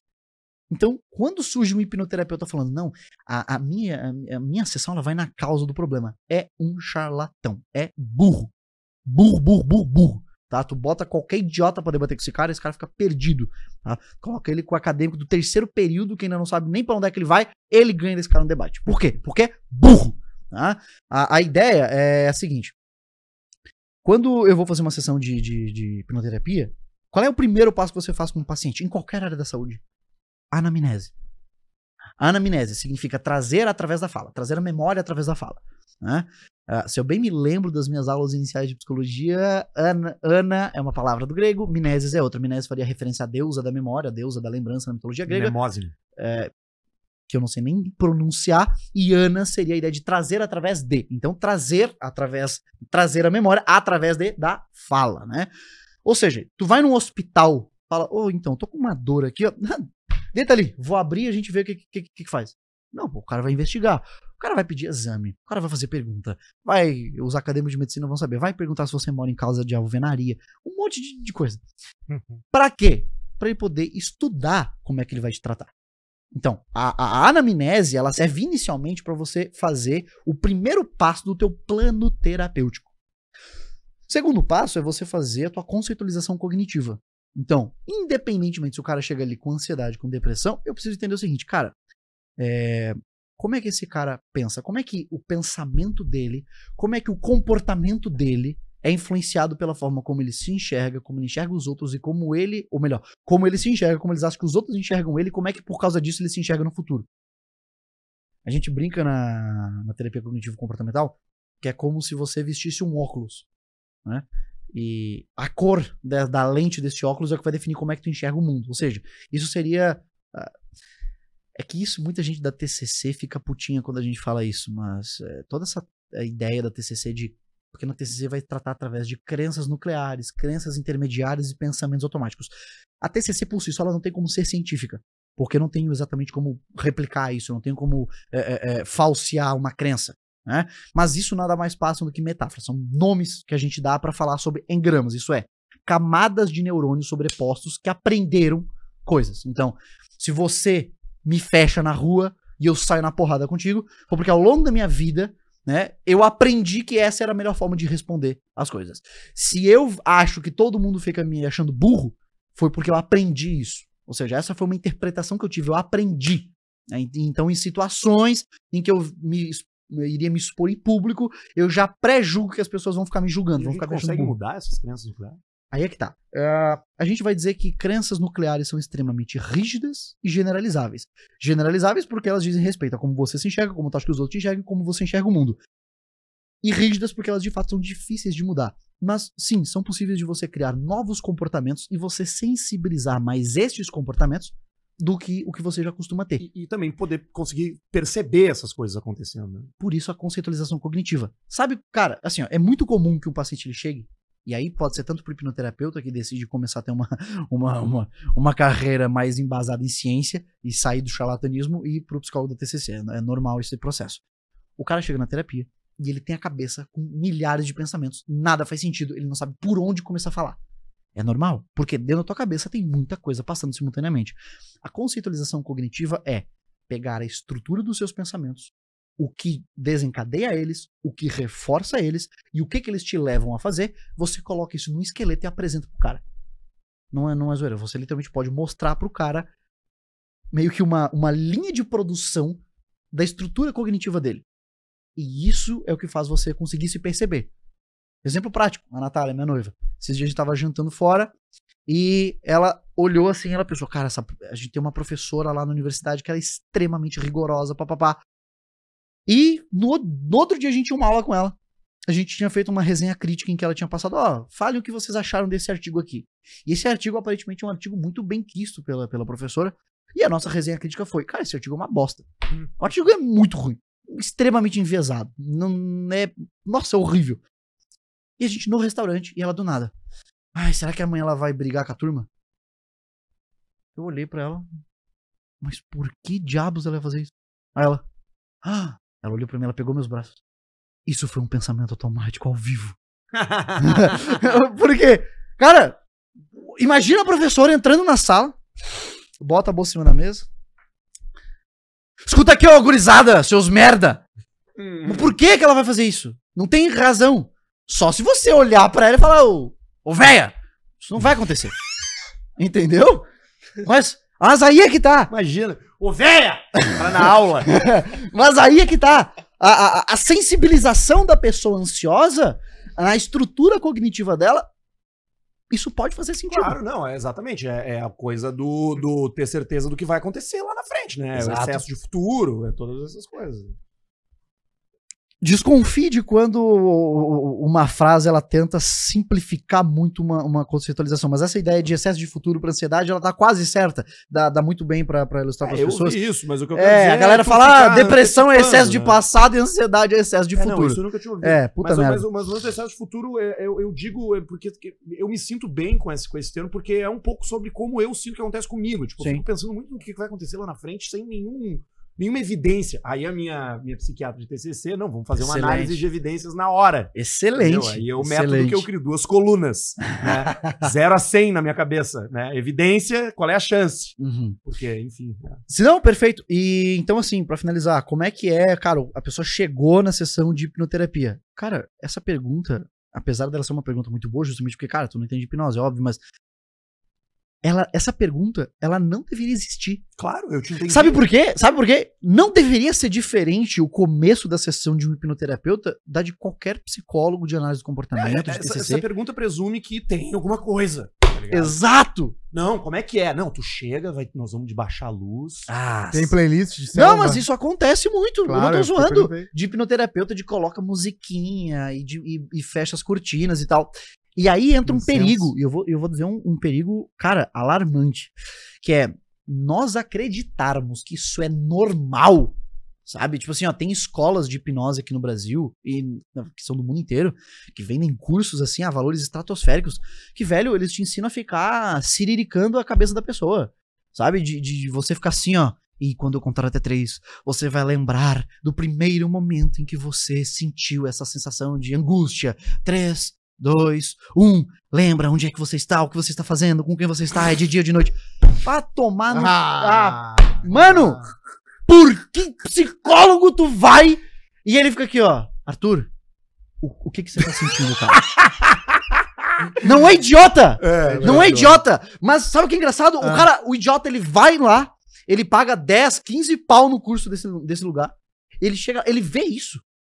E ele tá tão imerso no, no misticismo de acreditar que tem uma ferramenta mágica que ele olha e pensa: maneiro, é isso aí. A psicologia tradicional não sabe disso. Era a siriricada na testa da pessoa louca querendo morrer por suicídio que tava faltando. É. Mas aí, se, se atinge o objetivo, não tá funcionando? Eu já vou chegar nessa parte, mas só pra finalizar a parte do, do perigo, é o seguinte: essa ideia de que você pode ficar encostando no, no paciente na sessão, que você vai botar musiquinha, o ambiente vai ficar escuro e papapá. Não é a hipnose quem faz, porque é assim que a mídia, que a mídia espalha nas notícias. Mas isso é um cria um ambiente que propicia abuso. Exemplo prático. Esse ano, duas garotas foram estupradas em consultórios de hipnoterapeutas.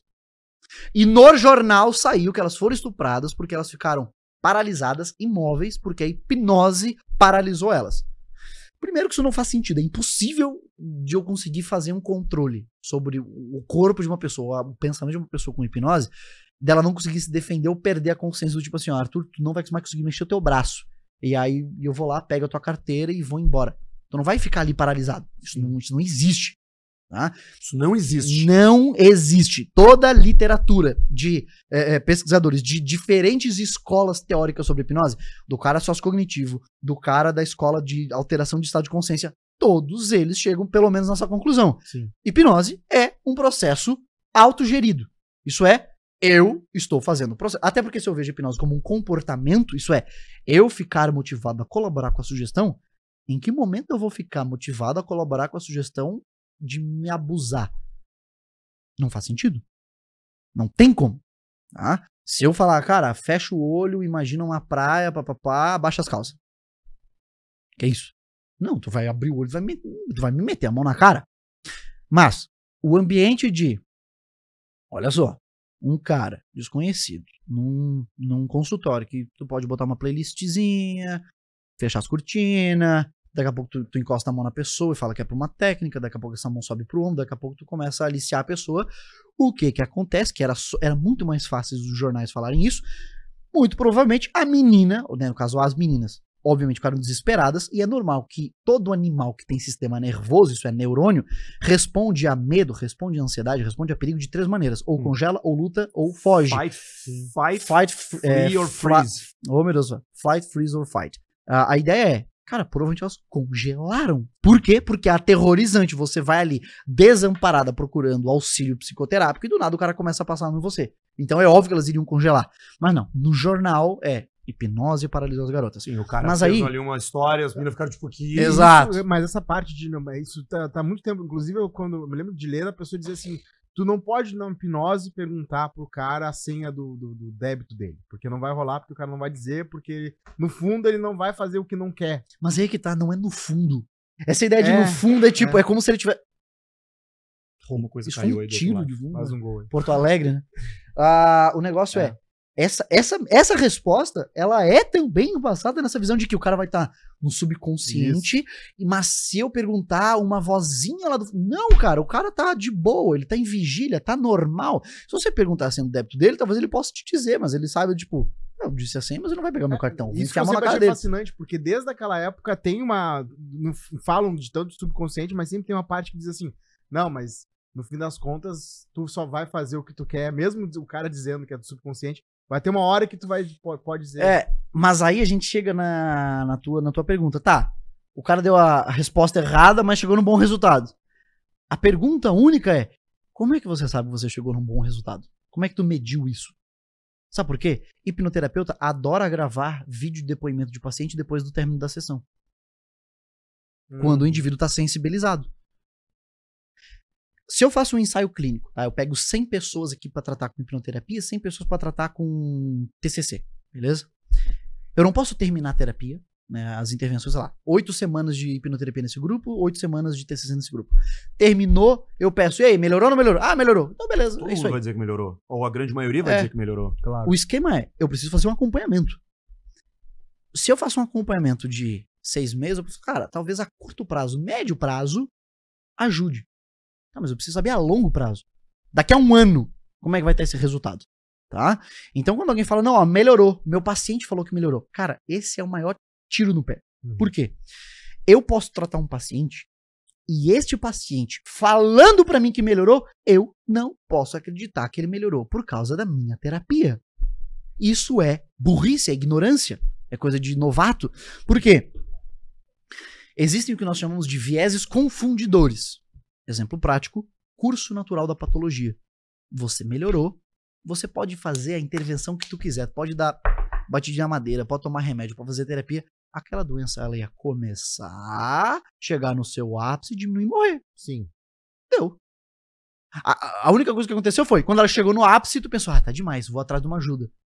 Aí tu chega lá, faz uma sessão, o curso natural continua, a doença acaba e tu fala, foi o terapeuta. Sim. Outro efeito, efeito placebo. Outro efeito, olha só que bacana, esse aqui é o mais bizarro que poucas pessoas conhecem. Esses dois, na verdade, eu diria. Esses dois. Esses dois.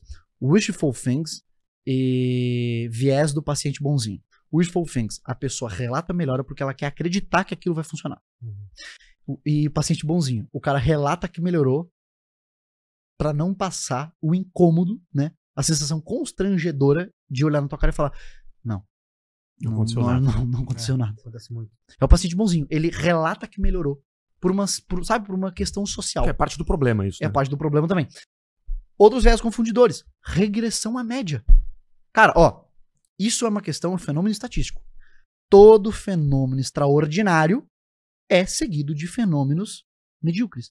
Ou seja, nada fica no topo por muito tempo. Então, um sintoma que ele aparece muito agressivo, a tendência é que ele diminua. Normal, naturalmente, sem fazer nada.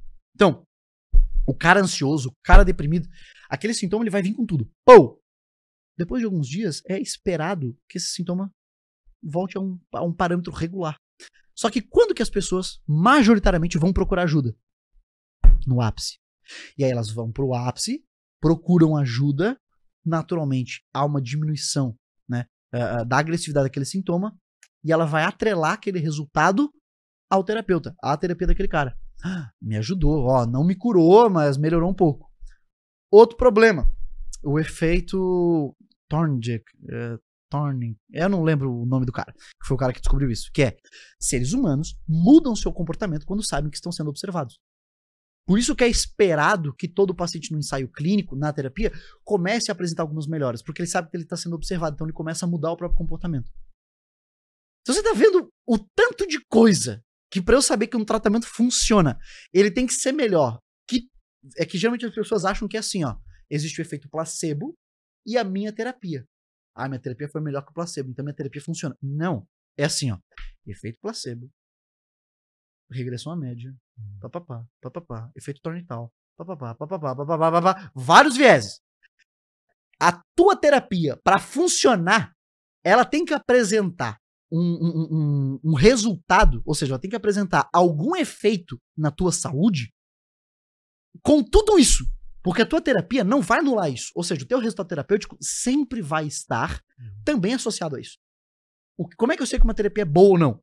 Porque ela tem todos esses parâmetros, mais o efeito ativo dela. Sacou? Então, quando o cara fala pra mim assim, não, ó, mas o paciente veio aqui e ele melhorou. Mas desde quando que relato pessoal é evidência? Então, então a gente tá falando sobre encarar um tratamento longo. Ou encarar um. Não, claro que não. Aí é que tá. Para ser um bom tratamento não precisa ser longo. Isso é uma das coisas que eu mais, é, talvez, desconstrua na cabeça dos pacientes, que é o seguinte, veja, terapia não é sinônimo de demora. Terapia é sinônimo de processo. Processo é sinônimo de etapa, não de demora. Certo. Então, uma terapia ela pode ser breve. Tanto é que a terapia cognitivo-comportamental, para a maioria Ela- dos quadros, é. ela tende a ser limitada no tempo. Ela tende a ser é, breve. Tá? Só que breve não necessariamente é uma sessão.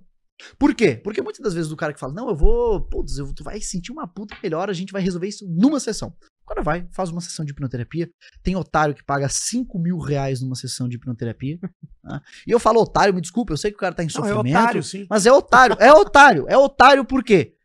Ah, se milagre existisse, né, nesse sentido do tipo, ó, por 5 mil eu te curo aqui tua depressão numa sessão. Vocês não acham, na real, que o mundo inteiro Hum. já não estaria fazendo isso? É. Tipo assim, eu sei, é muito. É muito cativante aquele discurso do. é, a indústria farmacêutica, ela quer, ela quer doentes, porque a cura destrói ela. Cara, isso é burrice de quem não sabe ler ciência. Não tem nada que dê mais dinheiro do que achar cura de alguma coisa. Exatamente. Sabe por quê? Porque as pessoas elas têm esse- esse- essa visão como se a indústria farmacêutica fosse depender dos mesmos pacientes pra sempre. É como se as pessoas do- fosse tipo assim, ó, só existem 10 mil pessoas com câncer na Terra e vão ser só elas. Então se a gente curar, acabou os 10 mil. Gênio. Pro resto da vida, essa doença vai ficar aparecendo. Sim. Então não tem nada que dê mais dinheiro do que, em- do que encontrar uma cura. né? E sim, antigamente a gente poderia falar muito, a gente poderia criticar muito mais a indústria farmacêutica, que de fato, no passado, nossa senhora, comprava um ensaio clínico a granel. Entretanto, hoje em dia nós temos ferramentas para poder avaliar a qualidade de estudos e saber se ele foi comprado ou não, muito, muito mais facilmente do que era na antiguidade. Tanto é que hoje em dia é muito mais válido você confiar no ensaio é, é, da indústria farmacêutica do que dessa galera natureba. Quer ver só? Óleos essenciais. A maior falcatruagem do cacete Absurdo. que se vende em cima dessa ideia do a indústria farmacêutica quer o seu dinheiro. Ah, sim. Muito obrigado, então, indústria natural, que vai me vender um kit de óleos essenciais a mil reais. Vocês é que estão ajudando É. o pobre coitado doente. Vai te fuder. O que que mais tu tem visto, assim, cara, que, que, tu, que, é, que é inacreditável pra ti enquanto pesquisador, assim, que as pessoas caiam nessas, nessa, assim? Óleos essenciais é um clássico, mas, porra, É que tem óleos o e- lance da constelação também, né? Que, Constelação familiar. que, cara, que é um bagulho que vira e mexe, algum amigo meu chega assim, cara, agora a gente tá fazendo a constelação lá de É, eu casa. gosto é sempre foda. quando tu fala- a gente fala de uma coisa, ele faz meio com. Ah, Cara, Sabe o que é engraçado? Sabe que tem constelação familiar? E eu falo, todo dia sai um malandro e um otário. E eu, eu fui otário essa semana passada, eu fui otário, fui otário. Todo, a gente é otário em algum Toda momento. hora, teu otário. Todo mundo é otário. É, eu fui um otário, tomamos. A gente provavelmente perdeu a oportunidade de fazer um estágio na, em Budapeste agora no ano que vem, porque a gente perdeu parte da grana que a gente tava salvando pra poder comprar passagem e tal. Tomamos um golpe de 400 euros. Nos fudemos, beleza, fomos otários, lida com isso. Mas a, a, a ideia é, é. Constelação é tão de otário que tem constelação veterinária. Caraca. Como é que tu sabe o que o animal tá respondendo, porra? Pode que. Já Ah, não humano. tá brincando, cara. Os Bota caras no YouTube agora, cachorro. constelação veterinária. Tem um veinho constelando cavalo com uma galera sentada numa roda. Eu não tô zoando, põe constelação veterinária. Constelação com Ah, o cavalo animais. não dá pra fazer sim e não. Não, o melhor, o melhor é o cavalo ele para na frente das pessoas, ele passa assim, na frente, tem uma cena. Constelação veterinária sistêmica. Aí é isso mesmo. Tu achou, não achou? É real. Consulta de constelação veterinária pra pais de pets. Ô, cara, a esperança é, Não, o- não, é- não, é o calma. produto mais caro que O que, existe. que é, né, que é velho? constelação fam- familiar Vamos lá, promete? vamos lá, vamos lá, vamos lá, vamos lá. A constelação familiar, ela vai dizer o seguinte, que ela vai conseguir trabalhar as questões sistêmicas, né? É, por quê? E eu juro, eu já fui, eu, eu já fui pra ver, eu já fui em roda de constelação, eu já Não fui, foi constelado. eu não fui constelado, eu participei da roda, eu fui uma, um representante, eu fui, eu fui a pessoa sendo constelada, na, é uma viagem, já explico isso, mas Foi lá no eu troço. fui lá ver o bagulho. Ah, e a ideia é o seguinte: na teoria deles, né, que foi criado por Bert Hellinger, um alemão nazista, assumidamente nazista, que inclusive, olha só, eles- Começamos bem. não, o- a galera gosta tanto de vender esperança que eles tentam disfarçar o problema da esperança, que às vezes a esperança ela é podre, né? O cara escreveu um livro de poemas, ele fez um poema pra Hitler dizendo: "Se você errou, eu errei. Se você é humano, eu sou humano, porque me vejo tão humano quanto você". Papapá, e começa a escrever. E aí na tradução em português dos livros, esqueceram de botar esse poema. Ah, é. É, é. É. E aí a, a editora tem a cara de pode falar, aqui, o livro de poemas na sua íntegra. Não, não tá na íntegra. Na íntegra tem uma homenagem ao Hitler no, no livro do cara. Na íntegra tem um probleminha que esqueceram, né? Uma masturbaçãozinha É, ali. é, exatamente. Pra Hitler. E aí o que acontece, cara? É, a ideia dele é o seguinte: é, existe um campo morfogenético, esse é o nome, campo morfogenético, que é um campo, segundo eles, é um campo material, um campo físico mesmo, ele existe de fato. E que ele guarda ali, tem ali as informações, enfim, as de- quase como se fosse um campo inconsciente de todos os seus ancestrais. E você e aí problemas familiares do teu sistema familiar, eles ficam permeando no campo Hum. e eles podem te gerar problemas orgânicos, tipo, eu literalmente escutei isso de um constelador pica lá de São Paulo quando eu fui assistir. Ah, deixa eu só pra explicar pra vocês. O que é um problema sistêmico e o que é um problema orgânico? Problema orgânico, você sofreu um acidente e não consegue andar muito bem porque o teu joelho tá meio, né, é, baqueado. Eu não uso a palavra baqueado, nós do Sul usamos, né, mas tá meio baqueado. Problema sistêmico é, o seu avô matou alguém e por conta disso o seu joelho não funciona direito. Não, tá brincando. Não, né? não, não tô brincando, não tô brincando. Aí nós temos um problema. Primeiro, é, se ele é um campo físico e com uma carga de informação assim tão densa, pô, todos os ancestrais de todo mundo Tá. da humanidade é muita gente. Eu tenho certeza que a galera do campo da física já teria detectado essa porra. Sim. Porque a gente já conseguiu pegar elementos tão ínfimos, Uhum. né? Que o, o Dr. Manhattan diria que nem pode se dizer que existiu. Que eu tenho certeza que essa parada a gente já teria descoberto. Mas beleza, essa é a parte menos importante. A parte importante mesmo é quando eles fazem a roda de constelação, no qual eles pegam a pessoa constelada e ela, influenciada pelo campo, então, aponta para pessoas ali na roda para que elas representem elementos do seu sistema. Então, por exemplo, nessa experiência que eu fui lá ver como é que era, é, eu fui apontado como a pessoa. Então o cara tava sendo constelado e eu fui o cara ali. Aí outro cara foi apontado pra ser o pai dele, outro cara foi apontado pra ser a mãe dele, outro cara foi pra ser apontado não sei quem. E aí o constelador fica ali, assim, ó.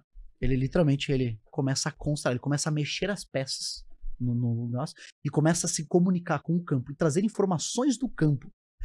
Traz um avô que foi assassinado, traz a. Eles descobrem a briga que a mãe teve de não sei quem. Só que tem teorias tão absurdas, tão estúpidas e tão preconceituosas que tu pensa, cara, quem é constelador nunca leu nada do Criador. Exemplo prático.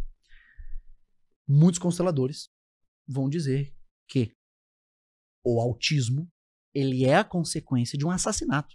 Isso é, alguém da tua família matou alguém e o campo morfogenético equilibrando então os sistemas, já que a sua família desequilibrou o sistema familiar de outra pessoa, ela equilibra o teu, trazendo aqui alguém com autismo. Cara, mas isso vai além da charlatanice, isso é nefasto, cara. Isso é nefasto. ne- Calma que piora, piora muito. Relaxa, piora. Isso eu tô começando pelo leve.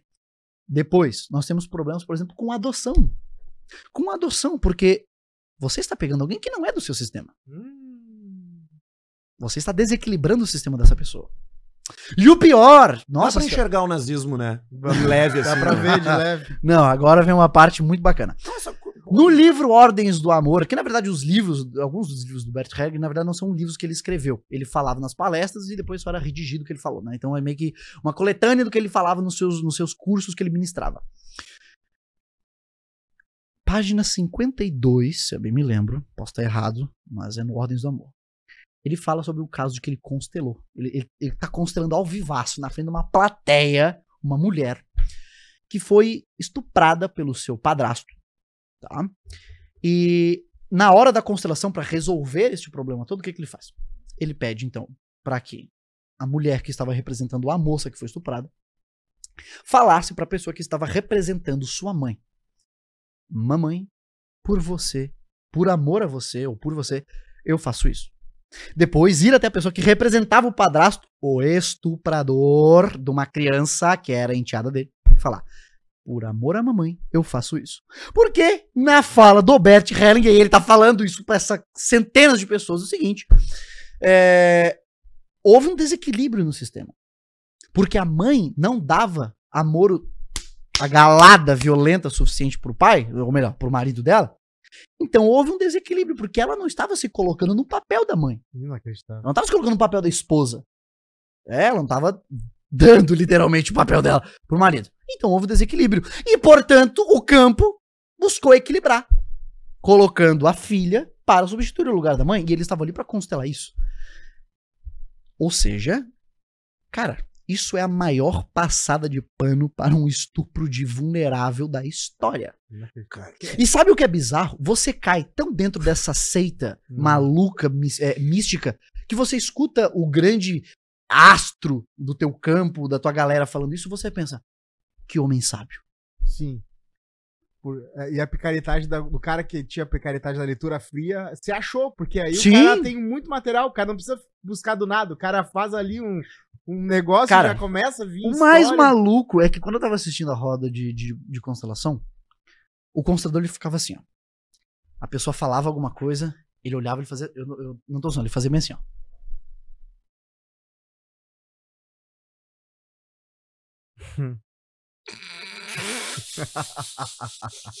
Buscando, downloading. Aí ele terminava o download do campo, aí ele olhava, ele olhava e falava assim, ó.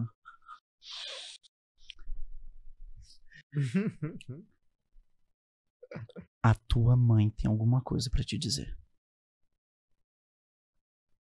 Pergunta pra ela. O que que ela tá com vontade? O que que você tá com vontade de, de falar pra ela? Aí a pessoa falava alguma coisa ele. E outra coisa impressionante de rodas de constelação.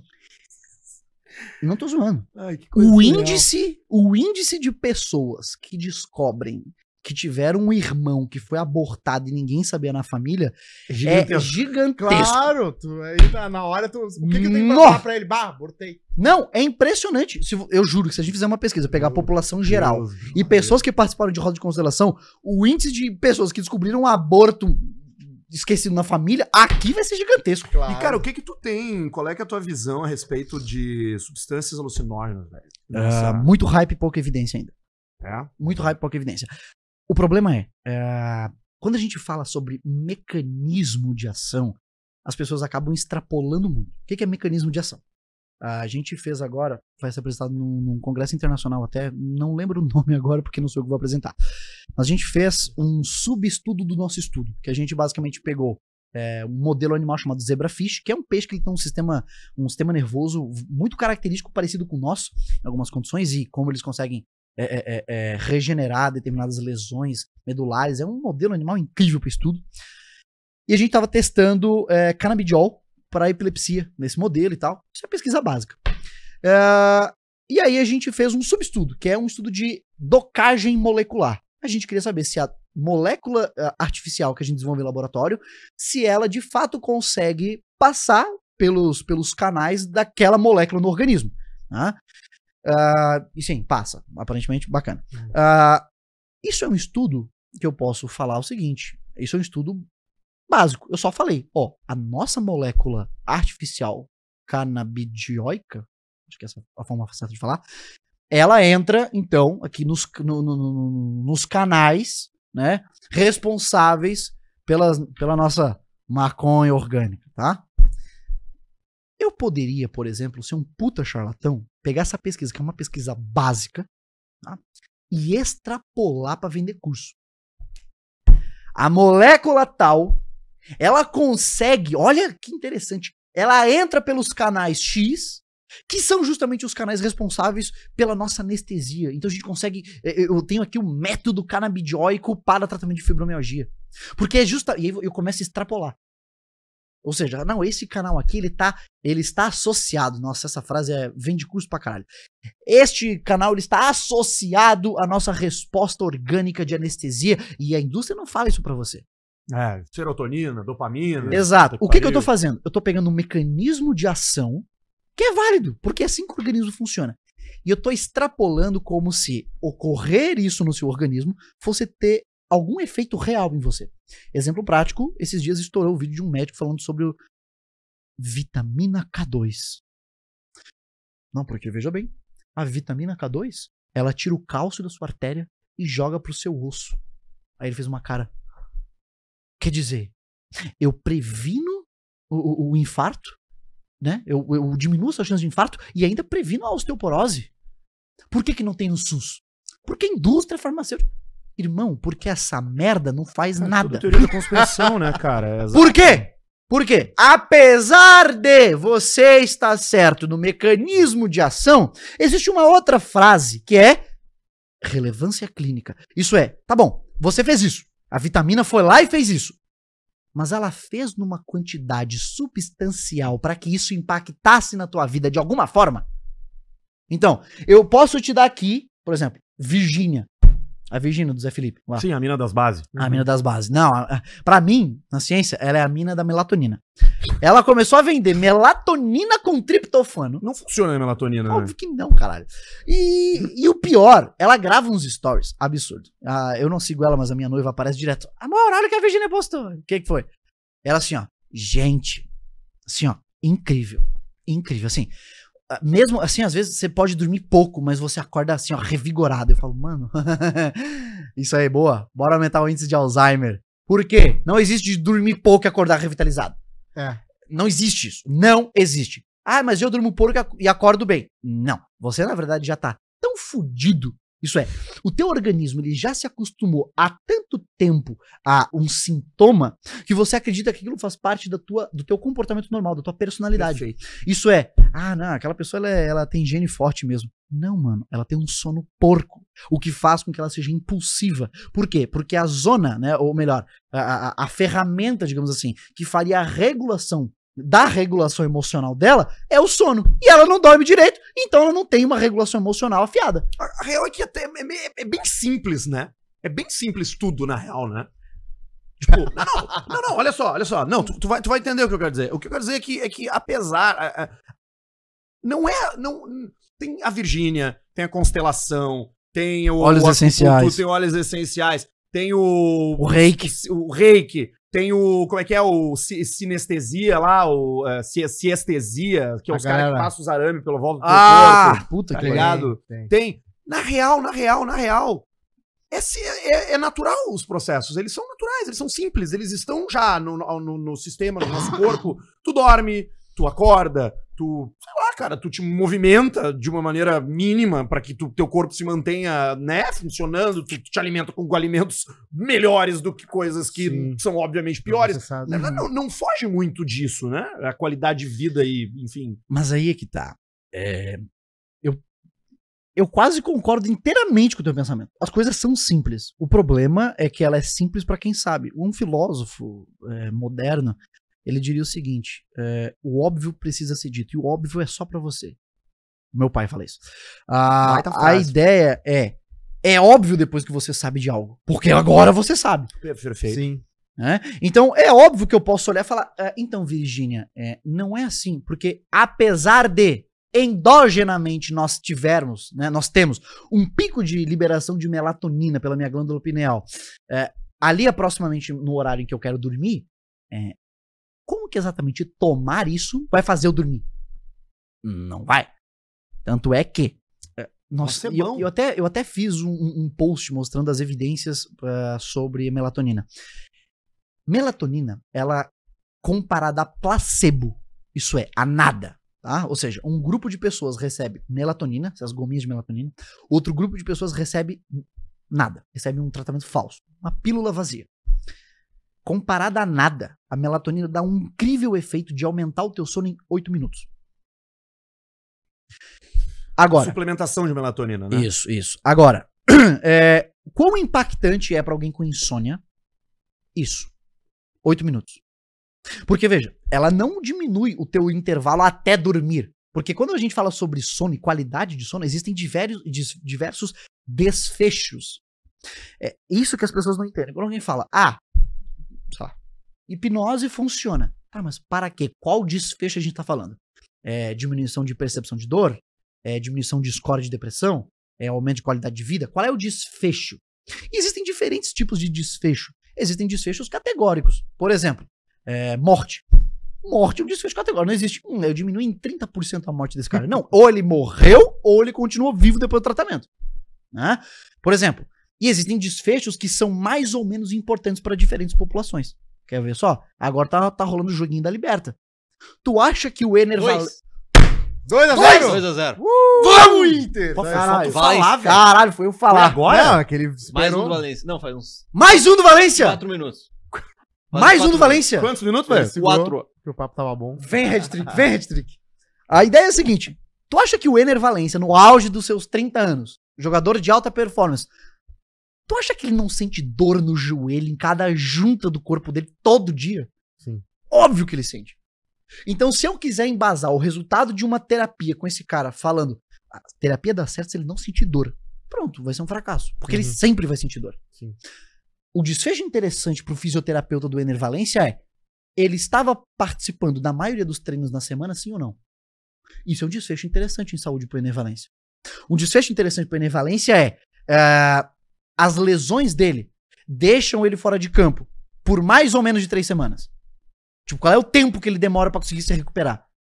As, as lesões dele estão sendo crescentes? Tipo, ele se lesiona hoje, fica três semanas. Semana que vem ele se lesiona de novo, no próximo jogo. Ele ficou mais que três semanas? Ele consegue manter o mesmo padrão de regeneração?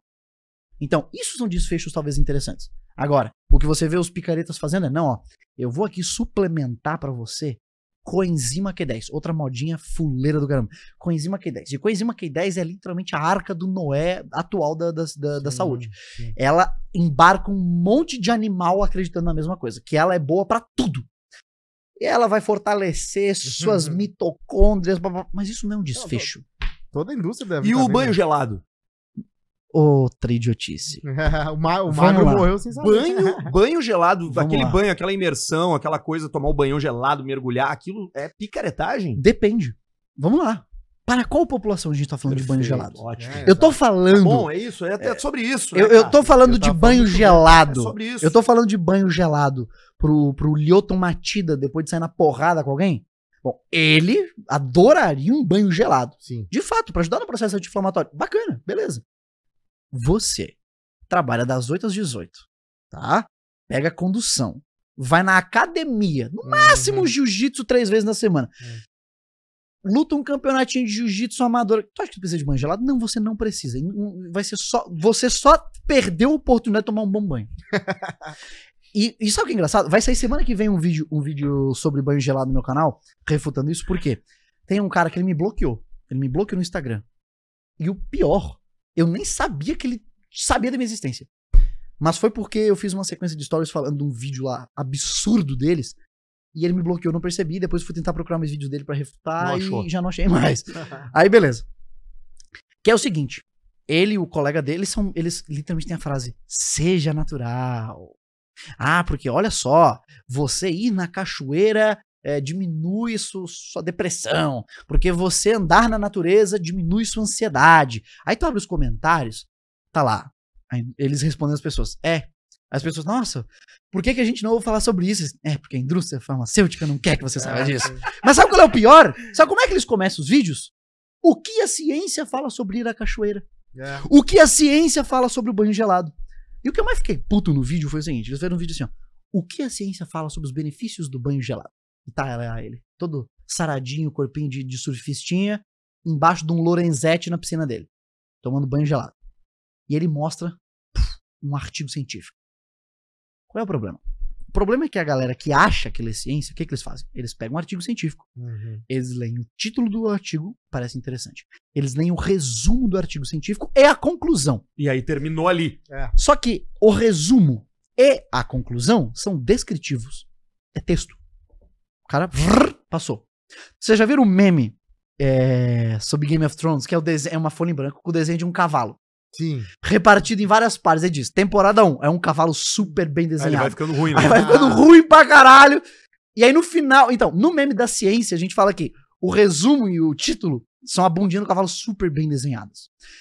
A conclusão, a cabeça super bem desenhada. E o meio foi uma criança que fez um rabisco num canudo. Sim, assim, sim. E uns pelinhos. Porque é no meio que fica o cerne do artigo científico. No meio tem a metodologia tem a parte estatística. É assim, ó. Foi isso aqui que a gente achou. E qual é o problema? Os caras botaram um artigo que era o seguinte. Esse artigo aqui mostrou o seguinte: que pessoas que se treinaram em tomar banho gelado, elas se treinaram contra o estresse. E muito melhor que isso, elas responderam melhores a, a- a- testes eh, de estresse, elas conseguiram se manter melhor, mais concentradas, liberaram menos cortisol. De novo, voltando naquele. Eles, de novo, sempre focam nesse papo de é, é, é, me- é, mecanismos de ação. Ou seja, eles focam muito em sobre o que acontece é, é, é, é, molecularmente para as pessoas acharem incrível, mas sem saber falar a nível de tá a nível real, quanto que essa molécula se alterar dessa forma altera aqui no mundo perceptível, né?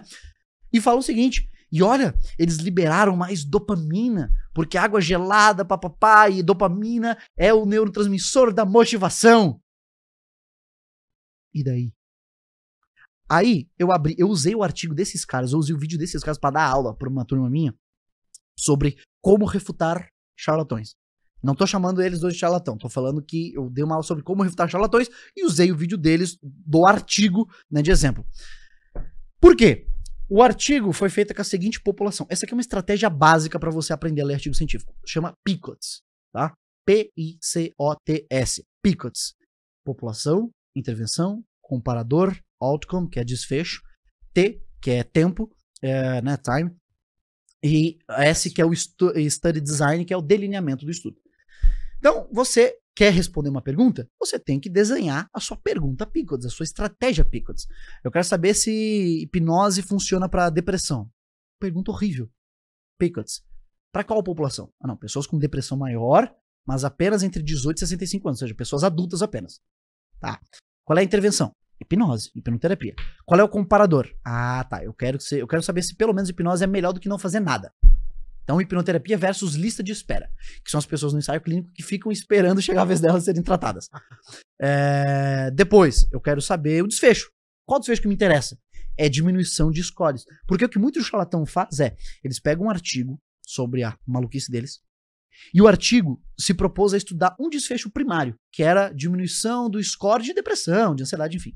Só que não diminuiu porcaria nenhuma. Né? Foi insignificante. O que, que os autores fazem? Uma prática antiética chamada SPIN. Que SPIN, na verdade, é um, um termo guarda-chuva. Serve para vários tipos de estratégias é, é, é, antiéticas de você Uhum. engabelar o leitor. Você escreve de uma forma que você dá a entender algo que não tá, que não é o resultado real. Então, o desfecho primário, que é o que realmente interessa na pesquisa, foi uma bosta. Mas eu escrevo rapidinho sobre isso. Só dou um número ali, não explico o que, é que isso significa, e passo a descrever desfechos secundários. Ó, mas os nossos pacientes, eles tiveram melhor melhoria, eles, melhor melhoria, eles melhoraram mais é, nas discussões em, na, na escola, foram melhores em provas na escola, é, saíram mais vezes de casa, é, conseguiram jogar bola mais vezes na semana. Uhum. Tá, mas eu queria saber o score de depressão. Ele ficou mais ou menos deprimido que o outro grupo, entendeu? Esses caras pegaram um artigo sobre dopamina em pessoas que faziam imersão em gelo tudo mais. Só que, vamos lá. Para eu poder me embasar numa decisão clínica, porque pessoal, quero que vocês entendam isso. Quando a gente usa um artigo científico para discutir qualquer coisa em saúde, eu tô querendo falar uma eu tô querendo descobrir qual vai ser a minha recomendação clínica. Eu quero saber se indicar hipnose pra você, indicar hipnose pra você, indicar TCC, Gestalt, qualquer coisa pra você, se vai ser a melhor decisão clínica. Por isso que evidência por evidência, dane-se. Eu quero saber qual é a melhor evidência. Do que, que me adianta um, um- um- um estudo científico que não replica as condições da vida real? Eu não vou ter como usar. Então, tem estudo de hipnose que, nossa, ó, foi super bom pra TDAH. No estudo, tu vai ler, na metodologia, os caras fizeram 10 sessões de hipnoterapia por semana com os pacientes. Do que, que me adianta, então? Isso aqui não é evidência pra mim. Eu não vou, eu não vou fazer 10 sessões. Fazer, Ninguém na história faz 10 sessões de hipnoterapia na, na, na semana. Imagina. Mas se tu cobrar 100 pila por semana do cara, por, por sessão, Deus, já matou o cara mil pila por semana. Tá maluco? Isso não existe na vida real. Não existe. Então essa evidência é inútil. Inútil. Né? Os, caras, eh, os caras desse vídeo pegaram o seguinte artigo. que o grupo que fez banho gelado foi muito mais resistente ao estresse. Pô, beleza. Isso serve pra alguma recomendação? Porra nenhuma. Fui ler o artigo, eu refutei o, a- a- o vídeo inteiro na população. Sabe quem foram os caras que tiveram banho gelado? Não foi um banho gelado no Lorenzetti dele. Não foi na, na banheirinha o furou com um cubinho de gelo dele. Foram caras que subiram montanhas de mais de 1.500 metros de altitude só de tênis e shorts. Foram caras que ficaram 40 minutos todo dia na neve, andando de pé descalço e se deitando de peito na neve. Foram caras que tomaram banho gelado todo dia, com submissão em rio congelado. Sim, na Finlândia, provavelmente, na Noruega, na Suécia.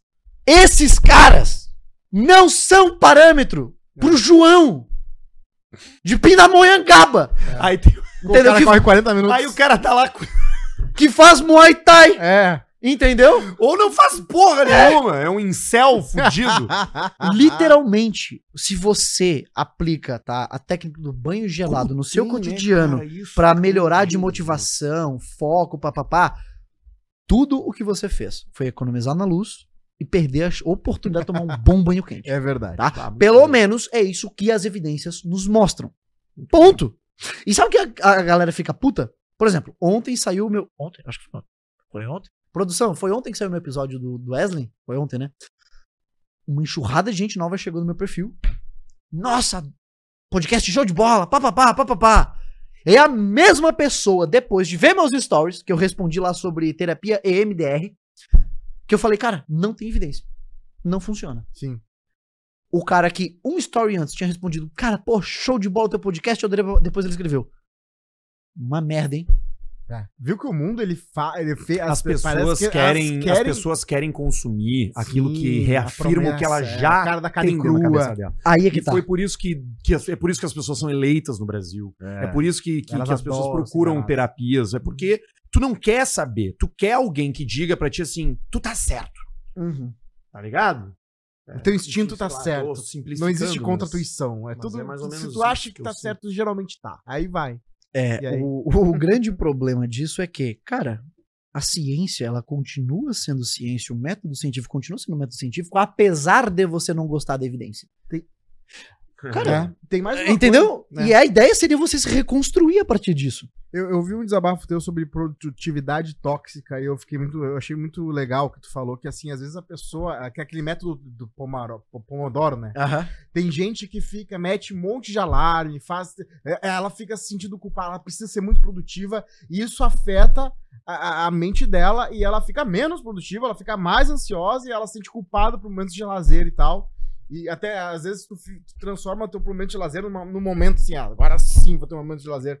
É, isso, faz acontece mal, um pouco comigo, cara. Eu tenho, eu tenho, eu, quando eu, te, eu, te- eu quero tanto relaxar que eu fico focado no relaxamento. né?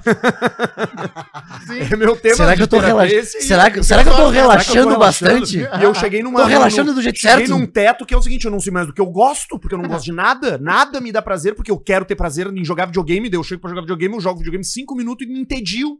Entendeu? Tá. Produtividade Já tóxica. baixou, é, deu um ringue lá. Ai, tu te Baldur's Gate né? agora. Tá maluco. Ah, legal. Tá jogando Baldur's Gate? Claro que não, não tenho tempo pra isso.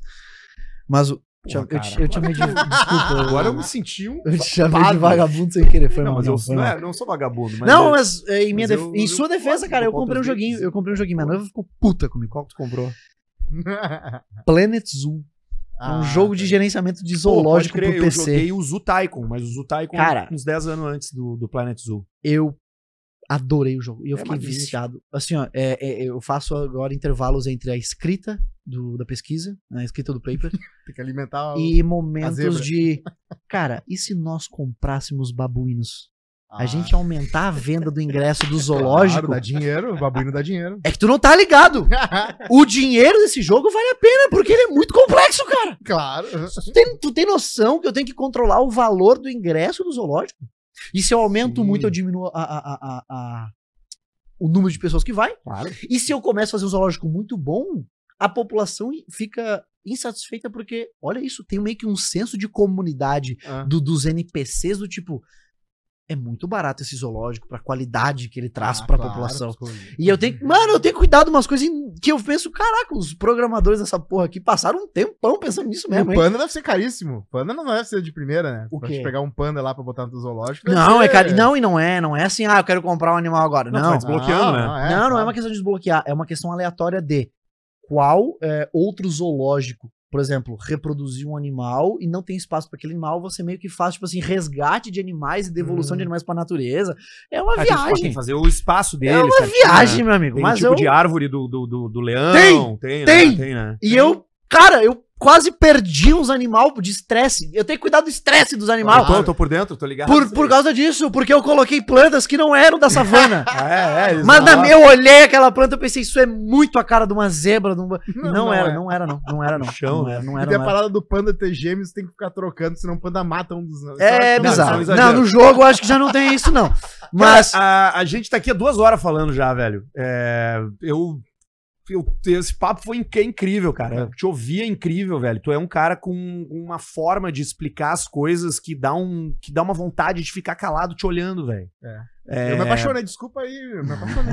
Qual é que é o teu curso picareta que as pessoas, pras pessoas Cara, o meu curso mais vagabundo, ele é o Evidências na Prática. É, a gente vai lançar ele de novo, segunda turma, dia 4, dia 4 do 9. Ele é um curso de PBE, é, Práticas Baseadas em Evidências. Ele é mais focado para quem gosta de saúde mental, psicologia, então é, a maior parte dos, dos alunos lá ou são psicólogos ou acadêmicos de psico, mas tem acadêmico de medicina, tem gente só interessada também, mas a maioria é psicólogo ou acadêmico de psicologia. É um curso em que basicamente a gente ensina o que, que são né, a prática baseada em evidências, porque para qualquer área da saúde você deveria ter uma prática baseada em evidências, Olha que isso, é, cara. é um tripé, tá? É a melhor evidência disponível, não é só a, é uma evidência, não, tem que ser a melhor evidência disponível. A cultura e as preferências, as características individuais do teu paciente e a tua expertise clínica. Esses três pilares juntos, né, o encontro desses três e indissolúveis, ou seja, você não pode separar, não existe um pilar mais importante que o outro. O encontro desses três, desses três pilares é a PBE. Então, é, é o profissional que ele não tem uma prática, é diferente você ter uma prática baseada em artigo. O cara que ele quer dizer que ele é pica da ciência, não, porque olha só, minha prática eu só faço que esse, este artigo aqui diz, porque esse artigo. Não. Isso é burrice também. Isso aí é você ser rígido e ser só ignorante. Você vai ferrar o teu paciente você tentar ter uma prática baseada em artigo. A prática baseada em evidências é você pegar o melhor conhecimento científico, o melhor. Você primeiro, né, o, o cuidado, eu aprendi isso com o Léo Costa, que é um dos renomes de PBA no Brasil. O cuidado precede a evidência. Então você primeiro pega a cultura do teu paciente, pega as, que- as características individuais dele, quem ele é, e procura, para essas características, para a queixa que ele está apresentando, qual é a melhor evidência científica de tratamento disso, dessa queixa, para esse tipo de população, né? E com a tua expertise clínica, tu tenta fazer essa ponte entre os dois. Entre a cultura do cara, a preferência que ele tem de tratamento para melhor evidência. É complexo? É complexo. É difícil? É. Mas tamo aí. Tu tá ensinando uma coisa que. porra, E a segunda parte, que é uma parte fundamental para você poder fazer isso, é a parte de você saber ler artigo científico. Tanto de pesquisar artigo científico, bons artigos científicos e saber interpretar eles. Então a gente primeiro começa nessa parte para depois migrar para a parte de pegar isso e migrar pro atende pro para individualização do cuidado da, da as pessoas pessoa. a aprender, basicamente, né? E em novembro, é, por aí. Em novembro a ideia é que a gente abra uma turma de hipnoterapia. Como você reparou, eu- quando você me perguntou, pô, o que que eu coloco lá? Felipe, o que? Hipnoterapeuta? Eu falei, não, não bota hipnoterapeuta. Porque eu tenho meio que uma aversão a esse nome, porque é um nome tão manchado que meio que Não, coloca e, agora, e agora, pra mim, faz todo sentido. Tu não Faz todo, é, eu não, não curto muito esse nome, não. Tanto é que, por exemplo, se você pedisse, ah, Felipe, hipnotiza a gente aqui, eu falar, não. É, um, que eu não faço mais hipnose de entretenimento, de entretenimento já tem uns três anos. E outra é que eu sou proibido. É, no código de ética da Society for Clinical and Experimental Hypnosis, que é uma, é uma sociedade de, de pesquisa e fomento à pesquisa em hipnose dos Estados Unidos, eu sou membro acadêmico. é, no código de ética lá tem que nós não podemos estar associados de qualquer forma à hipnose de, de entretenimento. É, então, não poderia também, mas a ideia é: acho que quando eu não faço também essa, esse tipo de hipnose, meio que eu dou a oportunidade de pessoas diminuírem um pouquinho o preconceito de primeira. né? Apesar de que se você for ver lá, a gente fez um post hoje sobre um- uma parte bem específica da minha entrevista com o Wesley sobre hipnose, cara, choveu de gente que não assistiu o bagulho já tacando pau. É porque hipnose é charlatanismo. E eu não julgo essas pessoas, porque de fato, ao longo de toda a história, a gente viu exatamente isso, das pessoas vendendo o nome hipnose pro maior tipo de bobajada possível. A única questão é, todo campo, ele precisa ser eh, renovado. Isso é, se tem um campo de estudo que tem muita abobrinha, o caminho natural é que alguém surja e fale, cara, eu quero eh, eh, limpar isso aqui. Eu tenho que ver o que, que tem ruim, tirar e melhorar, deixar mais rigoroso, mais sistemático a pesquisa. Faz sentido? Ah, e essas são as direções, digamos que futuras do campo de hipnose agora. Nós temos agora uma força-tarefa eh, que junta pesquisadores da Hungria, Reino Unido, Estados Unidos e, e Itália, que basicamente eles se juntaram por dois anos e desenvolveram duas diretrizes. Uma diretriz dizendo, ó, a partir de hoje, quando alguém for publicar um artigo de revisão sobre hipnose, tem que ser dessa maneira. Com esse nível de rigorosidade, utilizando essas ferramentas, botando ordem na casa mesmo. E outro falando, ó, quando alguém quiser fazer uma pesquisa clínica, testar o efeito da hipnose em alguma condição patológica, tem que ser dessa forma aqui, ó. Então, é, com, tem que cegar os avaliadores, uma coisa bem, bem, bem bacana. E o presidente dessa força-tarefa é o Keksi Zoltan, é um, um pesquisador da, da ELT, ah, lá na, em Budapeste. E se tudo der certo, eu vou para a Hungria em janeiro fazer pesquisa com, como estagiário dele. Ah, vai dar certo, É. Então, se você quiser me ajudar a continuar minha carreira e melhorar minha carreira, faça parte do, do Evidências na Prática agora no dia 4. A gente vai abrir as inscrições, porque a gente tomou uma paulada. A gente foi alugar um apartamento.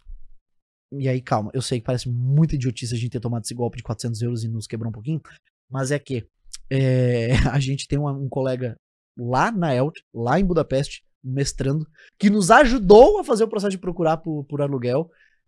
E ainda assim, com alguém lá, lendo e relendo, a gente conseguiu tomar o golpe. É, o eu leste- bati o palma. europeu não é Ah, pra, pra, 400 pra euros é uma-. Eu bati palma pro, pro cara. Agora a gente tá com uma agência de viagens e a gente só precisa agora reunir a, a verba pra conseguir, né? Conseguir ir pra lá. Então, se você quiser ajudar minha carreira, a gente vai abrir as inscrições agora dia 4 e é isso aí. Interessantíssimo, cara. Muito obrigado por tu ter vindo, velho. Obrigado por ter se deslocado. É, eu quero poder contar contigo mais vezes aqui, porque Cara, eu adoraria. eu acho que, que a gente pode destrinchar e eu acho que a gente não tocou coisas que eu gostaria de ter tocado, Nossa, entrado em assunto threads que eu gostaria de ter entrado. É, mas eu já tô feliz de tu ter optado por estar aqui ao invés de ter ido no jogo do Inter. Não, porque a tua cara. noiva é Fanática. fanática, né, velho? Eu descobri aqui quando ela chegou que ela era fanática. Pensei, puta merda, a guria deve estar me odiando, né? Mas de boa, tranquilo.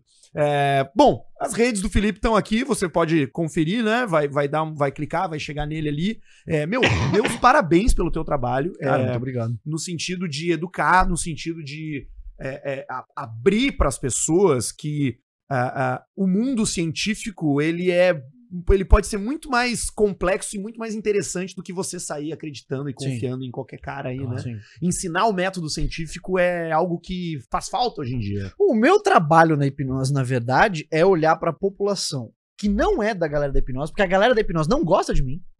Então, se tem 10 hipnoterapeutas que me seguem, é muito. Mas, nossa senhora, estourando.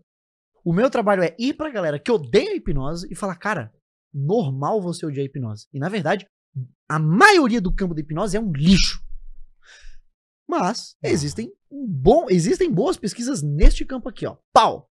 Isso daqui tá ruim, isso daqui não funciona, isso aqui funciona. O meu trabalho é justamente esse. Por exemplo, a minha pesquisa agora, a revisão temática que eu tô conduzindo, nós, é, na coleta de, de dados, isso é, quando a gente, a gente escolheu um. Opa, a gente pegou um recorte histórico de 20 anos. Por uma revisão sistemática, isso é muita coisa. Caralho, eu vou tentar revisar a literatura de 20 anos? Sim. E a gente fez isso justamente porque a gente já sabia que ia ter pouca coisa. De tão ruim que é o campo naquela, naquela área de pesquisa. É, desculpa, eu sei que tô pegando mais tempo aqui, mas ficha. é, eu sei que meio que é vergonhoso isso, cara. O campo da hipnose parece que tem uma preguiça crônica que toma conta e eles fazem assim, ó. Publicamos um artigo sobre tal coisa. Nossa, que bom artigo. Tudo bem, não precisamos mais tocar nesse assunto por 10 anos. Sabe, eu, eu não sei, cara. Eu não sei o que que dá na cabeça da galera. E até essa semana foi engraçado porque é, os hipnoterapeutas, como 99% se não todos, não sabem ler, não sabem ler artigo científico, é, saíram reproduzindo ano passado uma revisão sistemática com meta-análise, dizendo: olha isso aqui, que incrível, maravilhosa, papapá. E o artigo é uma bosta, mas muito ruim. E aí eu descobri que o dono dessa, dessa, dessa revisão tá conduzindo um ensaio clínico agora. E aí eu mandei um e-mail para ele assim, ó. Opa! Fulano, tudo bem? É... Vi que você registrou seu ensaio clínico aqui numa base de dados, né? Que você começou, porque é só por questões éticas, quando você vai fazer um ensaio com um ensaio clínico, você tem que pré-registrar ele numa base de dados governamental para falar, ó, a gente vai fazer isso daqui com humanos e vai ser dessa forma, né? Por acaso você vai fazer sua pesquisa usando essa ferramenta, essa escala de qualidade, bababá, bababá, bababá. Porque senão, adoraria participar como voluntário mesmo. Ele, ah, não tenho mais espaço na minha pesquisa, mas é, muito obrigado. Aí eu reforcei. Mas vai usar? Mas só nível de pergunta. Vai usar? Aí ele, vamos usar a tal e a tal. Eu, muito obrigado. Bom trabalho. Sou seu fã. Beleza. Uhum. Ah, por quê? Nós coletamos. Na, na, foram inclusos cinco artigos. Cinco artigos na nossa revisão. Nós não conseguimos aplicar, né? Nós não conseguimos rodar uma meta-análise.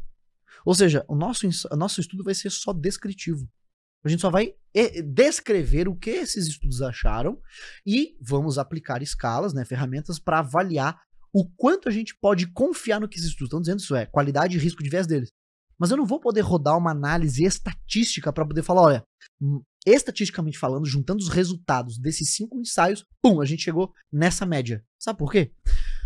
Porque cinco vezes, em cinco oportunidades, ninguém pensou em reproduzir a mesma intervenção com o mesmo comparador que outro grupo. Ou seja, este grupo aqui fez uma pesquisa de hipnoterapia versus TCC. Esse grupo aqui, hipnoterapia mais TCC versus TCC. Já não posso fazer uma meta-análise. Por quê? Porque são intervenções diferentes. O comparador deles, ou seja, tá, isso aqui é, é- é tão ou mais eficaz que TCC? Beleza, o comparador é o mesmo, mas a intervenção é diferente. Aí outro cara fez hipnoterapia versus lista de espera, versus nada. Outro cara fez hipnoterapia versus antidepressivo. Outro cara, hipnoterapia versus pilates e reeducação sobre, sobre depressão. Uhum. Eu tenho cinco pesquisas sobre a mesma coisa e ninguém, ninguém, em 20 anos, decidiu replicar o estudo de outra pessoa. Putz. Ou seja, o meu estudo, eu, eu posso até antecipar o trabalho de mais de um ano. Vai dizer o seguinte: não temos evidências suficientes para recomendação de hipnose para depressão maior, leve a moderada. Precisamos de mais ensaios clínicos. Essa vai ser a conclusão. Eu já estou antecipando já. Então, é, o meu trabalho é justamente esse. E eu trabalho com hipnose. E sabe quando que eu uso hipnose? Duas vezes na semana. É uma coisa extremamente esporádica. Muito específica. E hipnoterapia acontece mais de olho aberto do que em hipnose. Hum. Tá? Se você vai no hipnoterapeuta, tem toda a sessão do cara, é lá de olhinho fechado, olhinho fechado, olhinho fechado, cara, tá muito estranho isso. Tá? Mas é óbvio, ele não sabe explicar o porquê, tá? Então, assim, é, é, é complicado. Por exemplo, a pior cagada, desculpa, eu tô tomando tempo de vocês. A pior cagada da história da hipnose brasileira foi ser ela, foi ela ter sido adicionada. no Gugu, Não, não, não, não foi isso, não. Foi ela ter sido incluída pelo Ministério da Saúde no nos. PICs. Uhum. Porque ela foi colocada nesse balaio de práticas integrativas junto com constelação, reiki, um Hum. monte de palhaçada. Ou seja, você pega um monte de pseudociência, bota ela junto. Cara, qual é a impressão que dá? A impressão é que é um lixo igual o restante. Homeopatia. Por que, que a gente paga homeopatia com dinheiro público? O prefeito da minha cidade, Itajaí, puta que pariu, na época do, do, do Sim. Covid, Sim. gastou mais de 200 mil reais do povo itajaiense com homeopatia. Licopódium. Ah, não, mas não é para, para tratar o Covid, é para aumentar a sua imunidade. Ah, Mas não vai, porque é placebo. Na verdade, é pior que placebo, exato, na verdade. Exato. Gastou nosso dinheiro com isso. Sem falar da ozonioterapia, né? Sem falar da ozonioterapia pelo cu, que é a, ideia, a grande ideia do nosso prefeito. Mas, cara, é isso, velho. Essa Muito é obrigado pelo clássica já. convite. Muito obrigado. Valeu, valeu, Felipe. Procura o Felipe aí, troca uma ideia com ele e não caia em ciladas. Por favor. Beijo, até semana que vem.